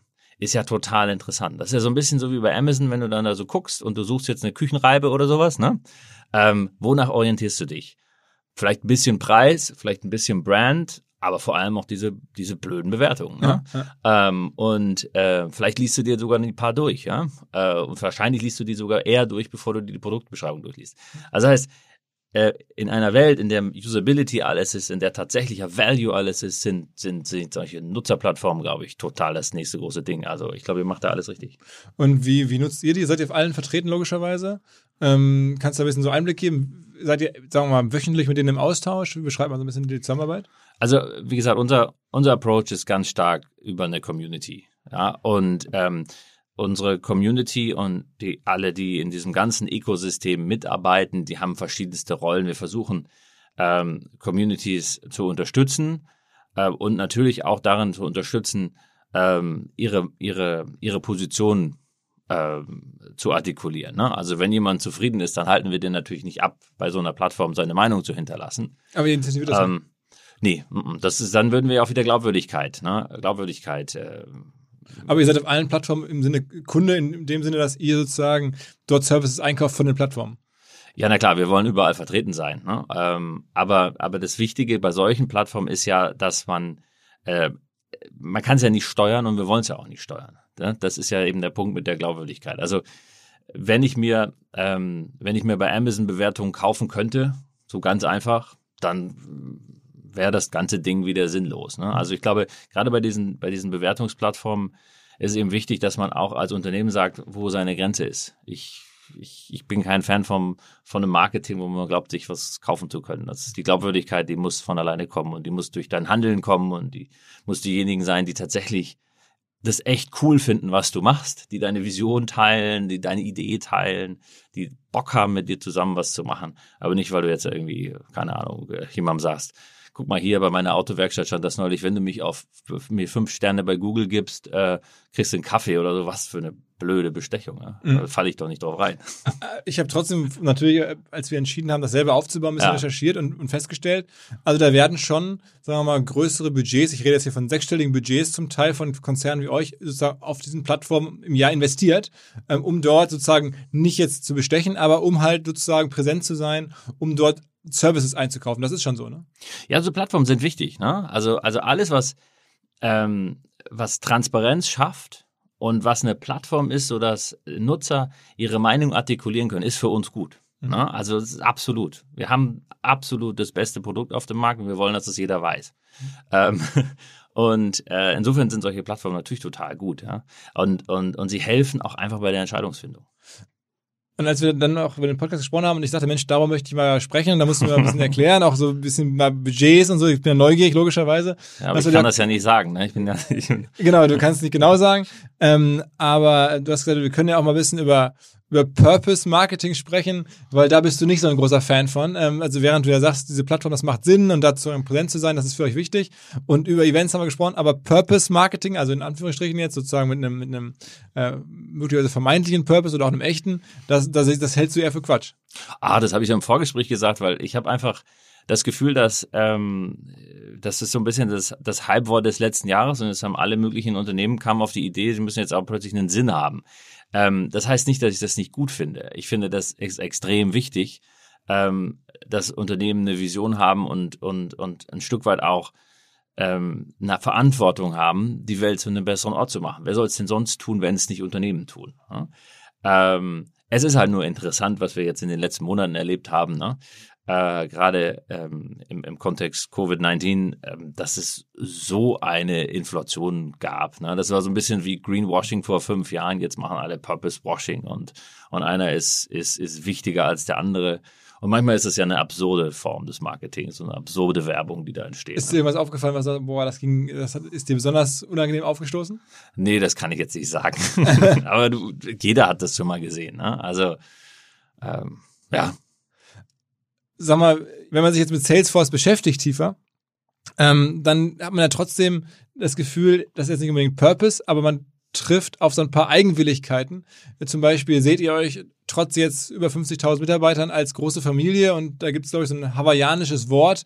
Ähm, wie ihr euch seht, beschreibt mal da, was, was dahinter steht. Also, ähm, als, als, als Mark Benioff, unser CEO, ähm, Salesforce gegründet hat, hat er das mit einer großen Vision gemacht. Ähm, und nicht, weil er Geld brauchte, äh, sondern weil er ein Unternehmen gründen wollte, das das tatsächlich tut, die Welt zu einem besseren Ort machen. Und deswegen sind diese ganzen Values für uns extrem wichtig, so wie sie eben bei vielen anderen auch deutschen Familienunternehmen eine große Rolle spielen. Wenn du so ein, so ein, so ein Familienunternehmer siehst, ja, dann, dann tut er, was er richtig, was er für richtig hält und nicht, weil er einen Berater hat, der ihm sagt, was zu tun ist. Mhm. Und das ist bei uns auch so. Ähm, ein wichtiges Wort oder was du da jetzt ansprichst, was dich äh, vorhin so amüsiert hat, ist eben dieses Wort Ohana. Ohana ist hawaiianisch ähm, für Familie und das bedeutet einfach, dass ähm, ein Unternehmen im Prinzip eine große Familie ist, weil wir alle extrem viel Zeit bei der Arbeit verdienen ähm, und weil wir uns unsere Kollegen zum Teil nicht aussuchen können und weil es auch extrem wichtig ist, dass wir ja trotzdem ähm, ein gemeinsames Verständnis und eine gemeinsame Zusammenarbeit haben. Und ähm, in der Salesforce Unternehmenskultur ähm, ist, spielt dieses, dieses Thema Ohana eine extrem wichtige Rolle und alles, was damit äh, da, dazugehört, ähm, eben auch. Man muss sich das mal so vorstellen. Also wenn du ein Unternehmen hast, das jedes Jahr 20, 30, 40 Prozent wächst, dann äh, kannst du dir das einfach gar nicht erlauben, dass die Leute viel Zeit auf Politics und Silos und warum hat Dr. Müller die Promotion gekriegt, die sollte doch eigentlich für mich sein und warum hat Abteilung XYZ jetzt da den Hut auf und so, ne? das kannst du dir einfach gar nicht erlauben. Das geht ja nicht. Äh, das Wachstum an sich bringt ja schon genug Disruption und, und alles andere ähm, ist dann einfach nicht förderlich. Das heißt, man muss ja irgendwo eine Unternehmenskultur schaffen, die, die völlig davon abstrahiert, zu sagen, ich habe hier meine Position, das ist hier mein kleiner, meine meine kleiner Machtbereich, meine kleine Power, das ist hier mein, mein kleiner Bereich, sondern du musst ja die, das ganze Denken aufmachen. Mhm. Und du musst in einem Unternehmen, was sich halt einfach ständig verändert und verändern muss, und auch das natürlich aus dem Wachstum heraus und aus der Innovation heraus, muss du natürlich auch extrem beweglich bleiben und, und, und muss ja eigentlich versuchen, dass jeder Mitarbeiter das tut, was er am besten kann und, und eben nicht sagt, guck mal hier, das ist unsere Hierarchie, das ist unsere, unsere, unsere Struktur, das ist unsere schon, Governance. Es gibt schon so. Chefs sowas. Ne? Also das ist schon. Ja, ja, ja, klar, sicher ist das. Sicher ist das. Aber, aber es ist auch eine große Eigenverantwortung. Ne? Also zum Beispiel, ich weiß jetzt nicht, zum Beispiel, ich bin jetzt ähm, extra heute nach Hamburg gekommen. Ähm, wir haben schon eine Reisekostenrichtlinie. Aber ganz viele Jahre, ich habe sie nie gelesen, aber ganz viele Jahre war sie uh, spend it like it's yours. So, es war ein Satz. Und ähm, das ist schon faszinierend, weil es einfach alles sagt. Ja, ob du jetzt der Meinung bist, du kannst 80 Euro für dein Hotel ausgeben oder 120, eigentlich ist das eine Entscheidung, die ein Mitarbeiter ja völlig autonom treffen kann. Ne? Also kann ja nicht sein, dass ich, dass ich einem erwachsenen Menschen sagen muss, äh, ob er jetzt äh, 2,50 Euro oder 2,70 Euro für sein Frühstücksbrötchen ausgeben kann. Ja, ja. Na, und, und, und, und das ist so ein bisschen die Struktur und die Idee hinter dem Ohana-Thema.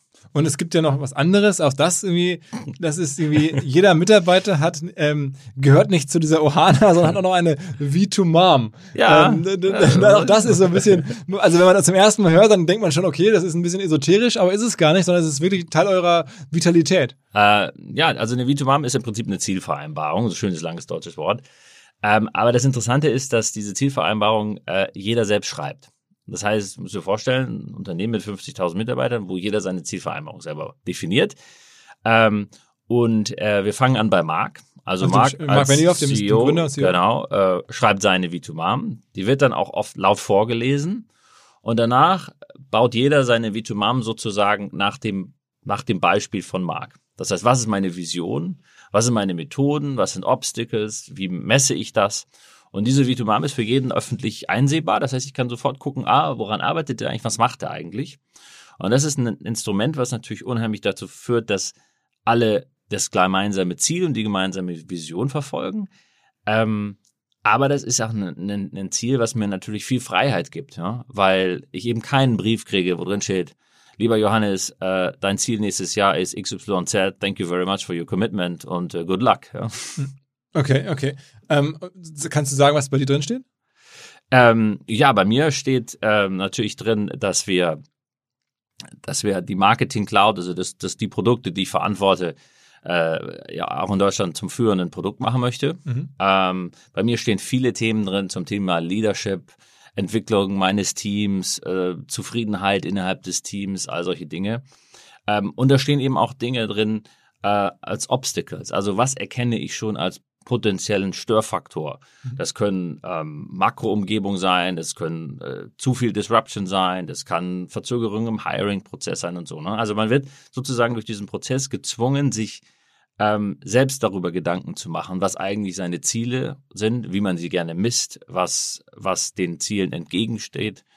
Und ähm, das ist für jeden ähm, für jeden transparent einsehbar. Ist ein ganz spannendes, ganz spannendes Konzept. Das haben andere nicht so. Also ich meine, ich kenne das jetzt von, von, von, sagen wir mal, man meint ja immer so diese amerikanischen großen marketinglastigen Firmen, dazu zählen jetzt auch mal Google, Facebook sicherlich, Adobe, ähm, Amazon im Ende, äh, Design da sehr ähnlich, aber das ist dann doch anders. Also das ist dann äh, jetzt am Ende gibt es das jetzt nur bei euch in der Form.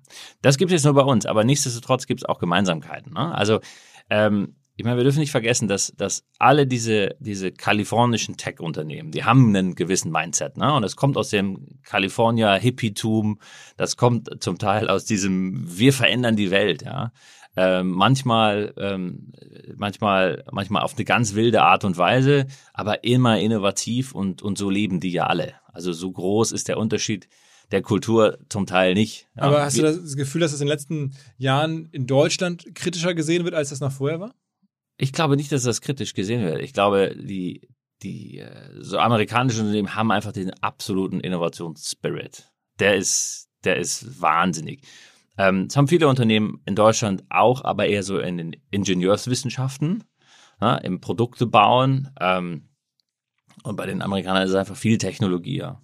Okay, aber glaubst du, dass diese, oder glaubst du denn selber an diese, dieses Positive, dieses, am Ende ist die Firma gut oder gute Unternehmen, so diese, ja, Vision, das sein zu wollen, ähm, ist man nicht am Ende, wenn man an der Börse notiert ist. Und spätestens, wenn auch der Inhaber dann irgendwann nicht mehr daily operational ist, was ja bei euch jetzt nicht, noch nicht der Fall ist, ähm, dass man dann irgendwann äh, anderen Zwängen unterliegt, als eine gute Firma sein zu können? Also ich glaube, jeder ist, jeder Mensch möchte irgendwie sinnvoll arbeiten und, und, und Sinn stiften. Das ist bei dir ja nicht anders. Ne? Du stehst ja auch nicht morgens auf und denkst dir, oh geil, heute mache ich mit der OMR GmbH 8,5 Prozent Marge, ja. sondern du hast ja eine Vision. Ja. Ne? Ähm, und äh, ich glaube, es ist wichtig, dass wir alle versuchen, so ein bisschen dieser Vision zu folgen, weil sich alles andere ja eh von selbst von selbst ergibt. Wenn du das tust, was du richtig gerne machst, bist du darin ja auch richtig gut. Mhm. Und ähm, das ist ja das Faszinierende. Und der zweite Teil ist, äh, Unternehmen haben nun mal eine Verantwortung. Ja? Ähm, Unternehmen haben eine Verantwortung, weil sie Technologie erfinden. Zum Teil kommt Technologie aus Universitäten, aber zum großen Teil kommt sie aus Unternehmen. Deswegen kann ich ja für das, was mit meiner Technologie passiert, nicht die Verantwortung negieren. Ich muss ja Verantwortung übernehmen. Und und, und diese, diese Verantwortung, die spielt eine unheimlich, unheimlich große Rolle. Und je mehr ich mich damit beschäftige, umso besser. Also wir haben zum Beispiel ähm, lange diskutiert, wie wir, ähm, wie wir damit umgehen, wenn Kunden unsere Produkte für etwas einsetzen, was mit unseren Werten nicht vereinbar ist. Ähm, weil wir da ein paar Fälle hatten und wir haben uns entschieden, dass wir einige Verträge kündigen. Ähm, das ist jetzt etwas, was ähm, jetzt nicht so an die große Glocke hängen, was viel mehr so ein interner Prozess ist. Aber ähm, es ist trotzdem ganz spannend, weil das auch geht. Ne? Ich glaube, wir, wir fühlen uns ganz oft so irgendwelchen Zwängen unterworfen, die es gar nicht gibt. Also ob ich jetzt wenn, ich tatsächlich ne, für eine Vision und für, für, für eine Idee lebe, dann äh, kann ich alles schaffen und dann kann ich auch Verantwortung übernehmen. Das Verantwortung kostet ja nicht Geld. Ja. In ein oder zwei Worten, was ist die Salesforce-Vision sozusagen, runtergebrochen in ein, zwei Sätze? Um, ähm, the business of businesses to improve the state of the world. Oh, okay, das ist ja nun wirklich sehr, sehr groß. Absolut, ja, aber Kalifornien denkt auch groß. Okay, und wie bricht sich das jetzt sozusagen in deinen Alltag runter? Also, ähm, ich glaube tatsächlich, dass wir in meinem Alltag Marketing besser machen. Absolut. Ich, ich, ich, ich, ich Plack und Ausschlag, wenn ich schlechtes Marketing sehe. Äh, ich bin absoluter Fan von, von richtig coolem, guten, personalisierten Marketing. Und ähm, ich glaube, das ist schon ein Teil, ähm, die Welt besser zu machen. Dieses die Welt besser machen, das ist so ein bisschen, natürlich ein bisschen Pathos und, und wir Deutschen, wir tun uns da manchmal so ein bisschen schwer. Aber ähm, ich denke schon, das sollte unser Anspruch sein. Gibt es irgendwie ein, zwei Cases, wo du zuletzt gedacht hast, okay, krass, das machen die wirklich gut oder das ist wirklich so, so stark irgendwie jetzt im Marketing, wo du sagst, okay, das, äh, da hat es geklappt oder merkt man, wie es Früchte trägt? Ähm, ich habe jetzt keinen spezifischen Case, sondern es gibt ja ganz, ganz, ganz viele. Ähm, aber ich glaube, als CMO und Marketeer hast du unglaublich viel Power im Unternehmen. Und gerade in solchen Pandemiesituationen sieht man, was für eine Power ein CMO hat oder eine Marketingorganisation hat, nämlich tatsächlich ähm, so ein bisschen das, das was, was Kunden wollen, die Stimme des Kunden nach innen zu tragen äh, und zu sagen, hört mal zu, jetzt ist gerade Folgendes wichtig, uh, Veränderungen anzutreiben. Ich glaube, Marketeers sind absolute Advokaten der Veränderung. Ähm, und Marketingkampagnen können ja auch unheimlich viel, unheimlich viel bewegen. Ne? Also äh, jeder von uns kennt ja drei, vier, fünf Marken, die mit einer unglaublich guten Kampagne und mit unglaublich gutem Messaging, mit unglaublich guten Journeys und, und ähm, einer unheimlich guten Mechanik dahinter extrem, extrem viel erreicht haben. Und das finde ich total super und dafür stehe ich morgens auf. Okay, okay, okay. Johannes, ähm, ich glaube, das war eine, eine sehr klare, sehr interessante Visitenkarte, die du sozusagen für, für Salesforce abgegeben hast. Man hat, also ich habe das Gefühl, ich habe so ein bisschen besser verstanden, wie das so läuft, wie ihr sozusagen strukturiert seid. Ähm, klar, wir hoffen alle, dass das irgendwie dieses Event-Thema auch demnächst wieder funktioniert. Also nicht nur für euch, sondern für uns am Ja, wir liebsten sind auch. alle dabei. Und äh, genau, also am Ende, ich glaube, wer mitmachen möchte, kann sich an uns wenden, kann sich an dich wenden. Ähm, das Thema läuft nicht weg. In dem Sinne, vielen Dank fürs Rumkommen. Danke, bis dann. Alles klar. Ciao, ciao. Im jetzt kommenden Hinweis mal nicht AdTech oder B2B Softwarelösung, sondern mein Kollege Max, der sich mit Gin auskennt und alle unter 18 jetzt bitte weghören, mir berichten wird, warum er Monkey 47 so besonders findet. Max. Ja, Philipp, es steckt direkt im Namen. Das sind die 47 Botanicals, die dem Ganzen einen einzigartigen Geschmack verleihen. Das sind zum Beispiel die Preiselbeeren aus dem Schwarzwald, die ihm auch eine ganz besondere Note geben. Aha. Und was hast du da mitgebracht? Meinen Favoriten, den Monkey 47 Tonic. Super einfach, ein paar Eiswürfel, etwas Monkey 47, das Ganze aufgefüllt mit Tonic Water und einer Grapefruit-Zeste obendrauf. Fertig ist der erfrischende Drink. Okay. Äh, und das schmeckt dann? Auf jeden Fall. Beim ersten Schluck spürst du direkt die Wacholdernote, frische Zitrusnoten und eine leichte Pfefferschärfe. Für mich ist es genau die Balance dieser Aromen, die den Gin ausmachen. Und gibt's noch was über Monkey 47 als Brand zu sagen? Ich meine, du siehst es ja schon am Apothekerdesign der Flasche. Die Brand ist mit super viel Liebe gestaltet. Vom Etikett bis hin zur Website, die aussieht wie eine alte Zeitung. Da wundert es mich ehrlich gesagt auch nicht, dass Monkey 47 bereits zum achten Mal in Folge als Top Trending Gin Brand ausgezeichnet wurde. Also an alle, probiert Monkey 47 gerne aus, überzeugt euch selber von seiner Qualität, dass das hier, was der Max berichtet, wahr ist. Ich wiederhole nochmal, Monkey 47, Monkey 47 zum Mitschreiben in Bar oder Supermarkt demnächst mal ausprobieren.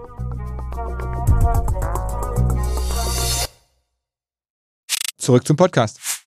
Dieser Podcast wird produziert von Podstars bei OMR.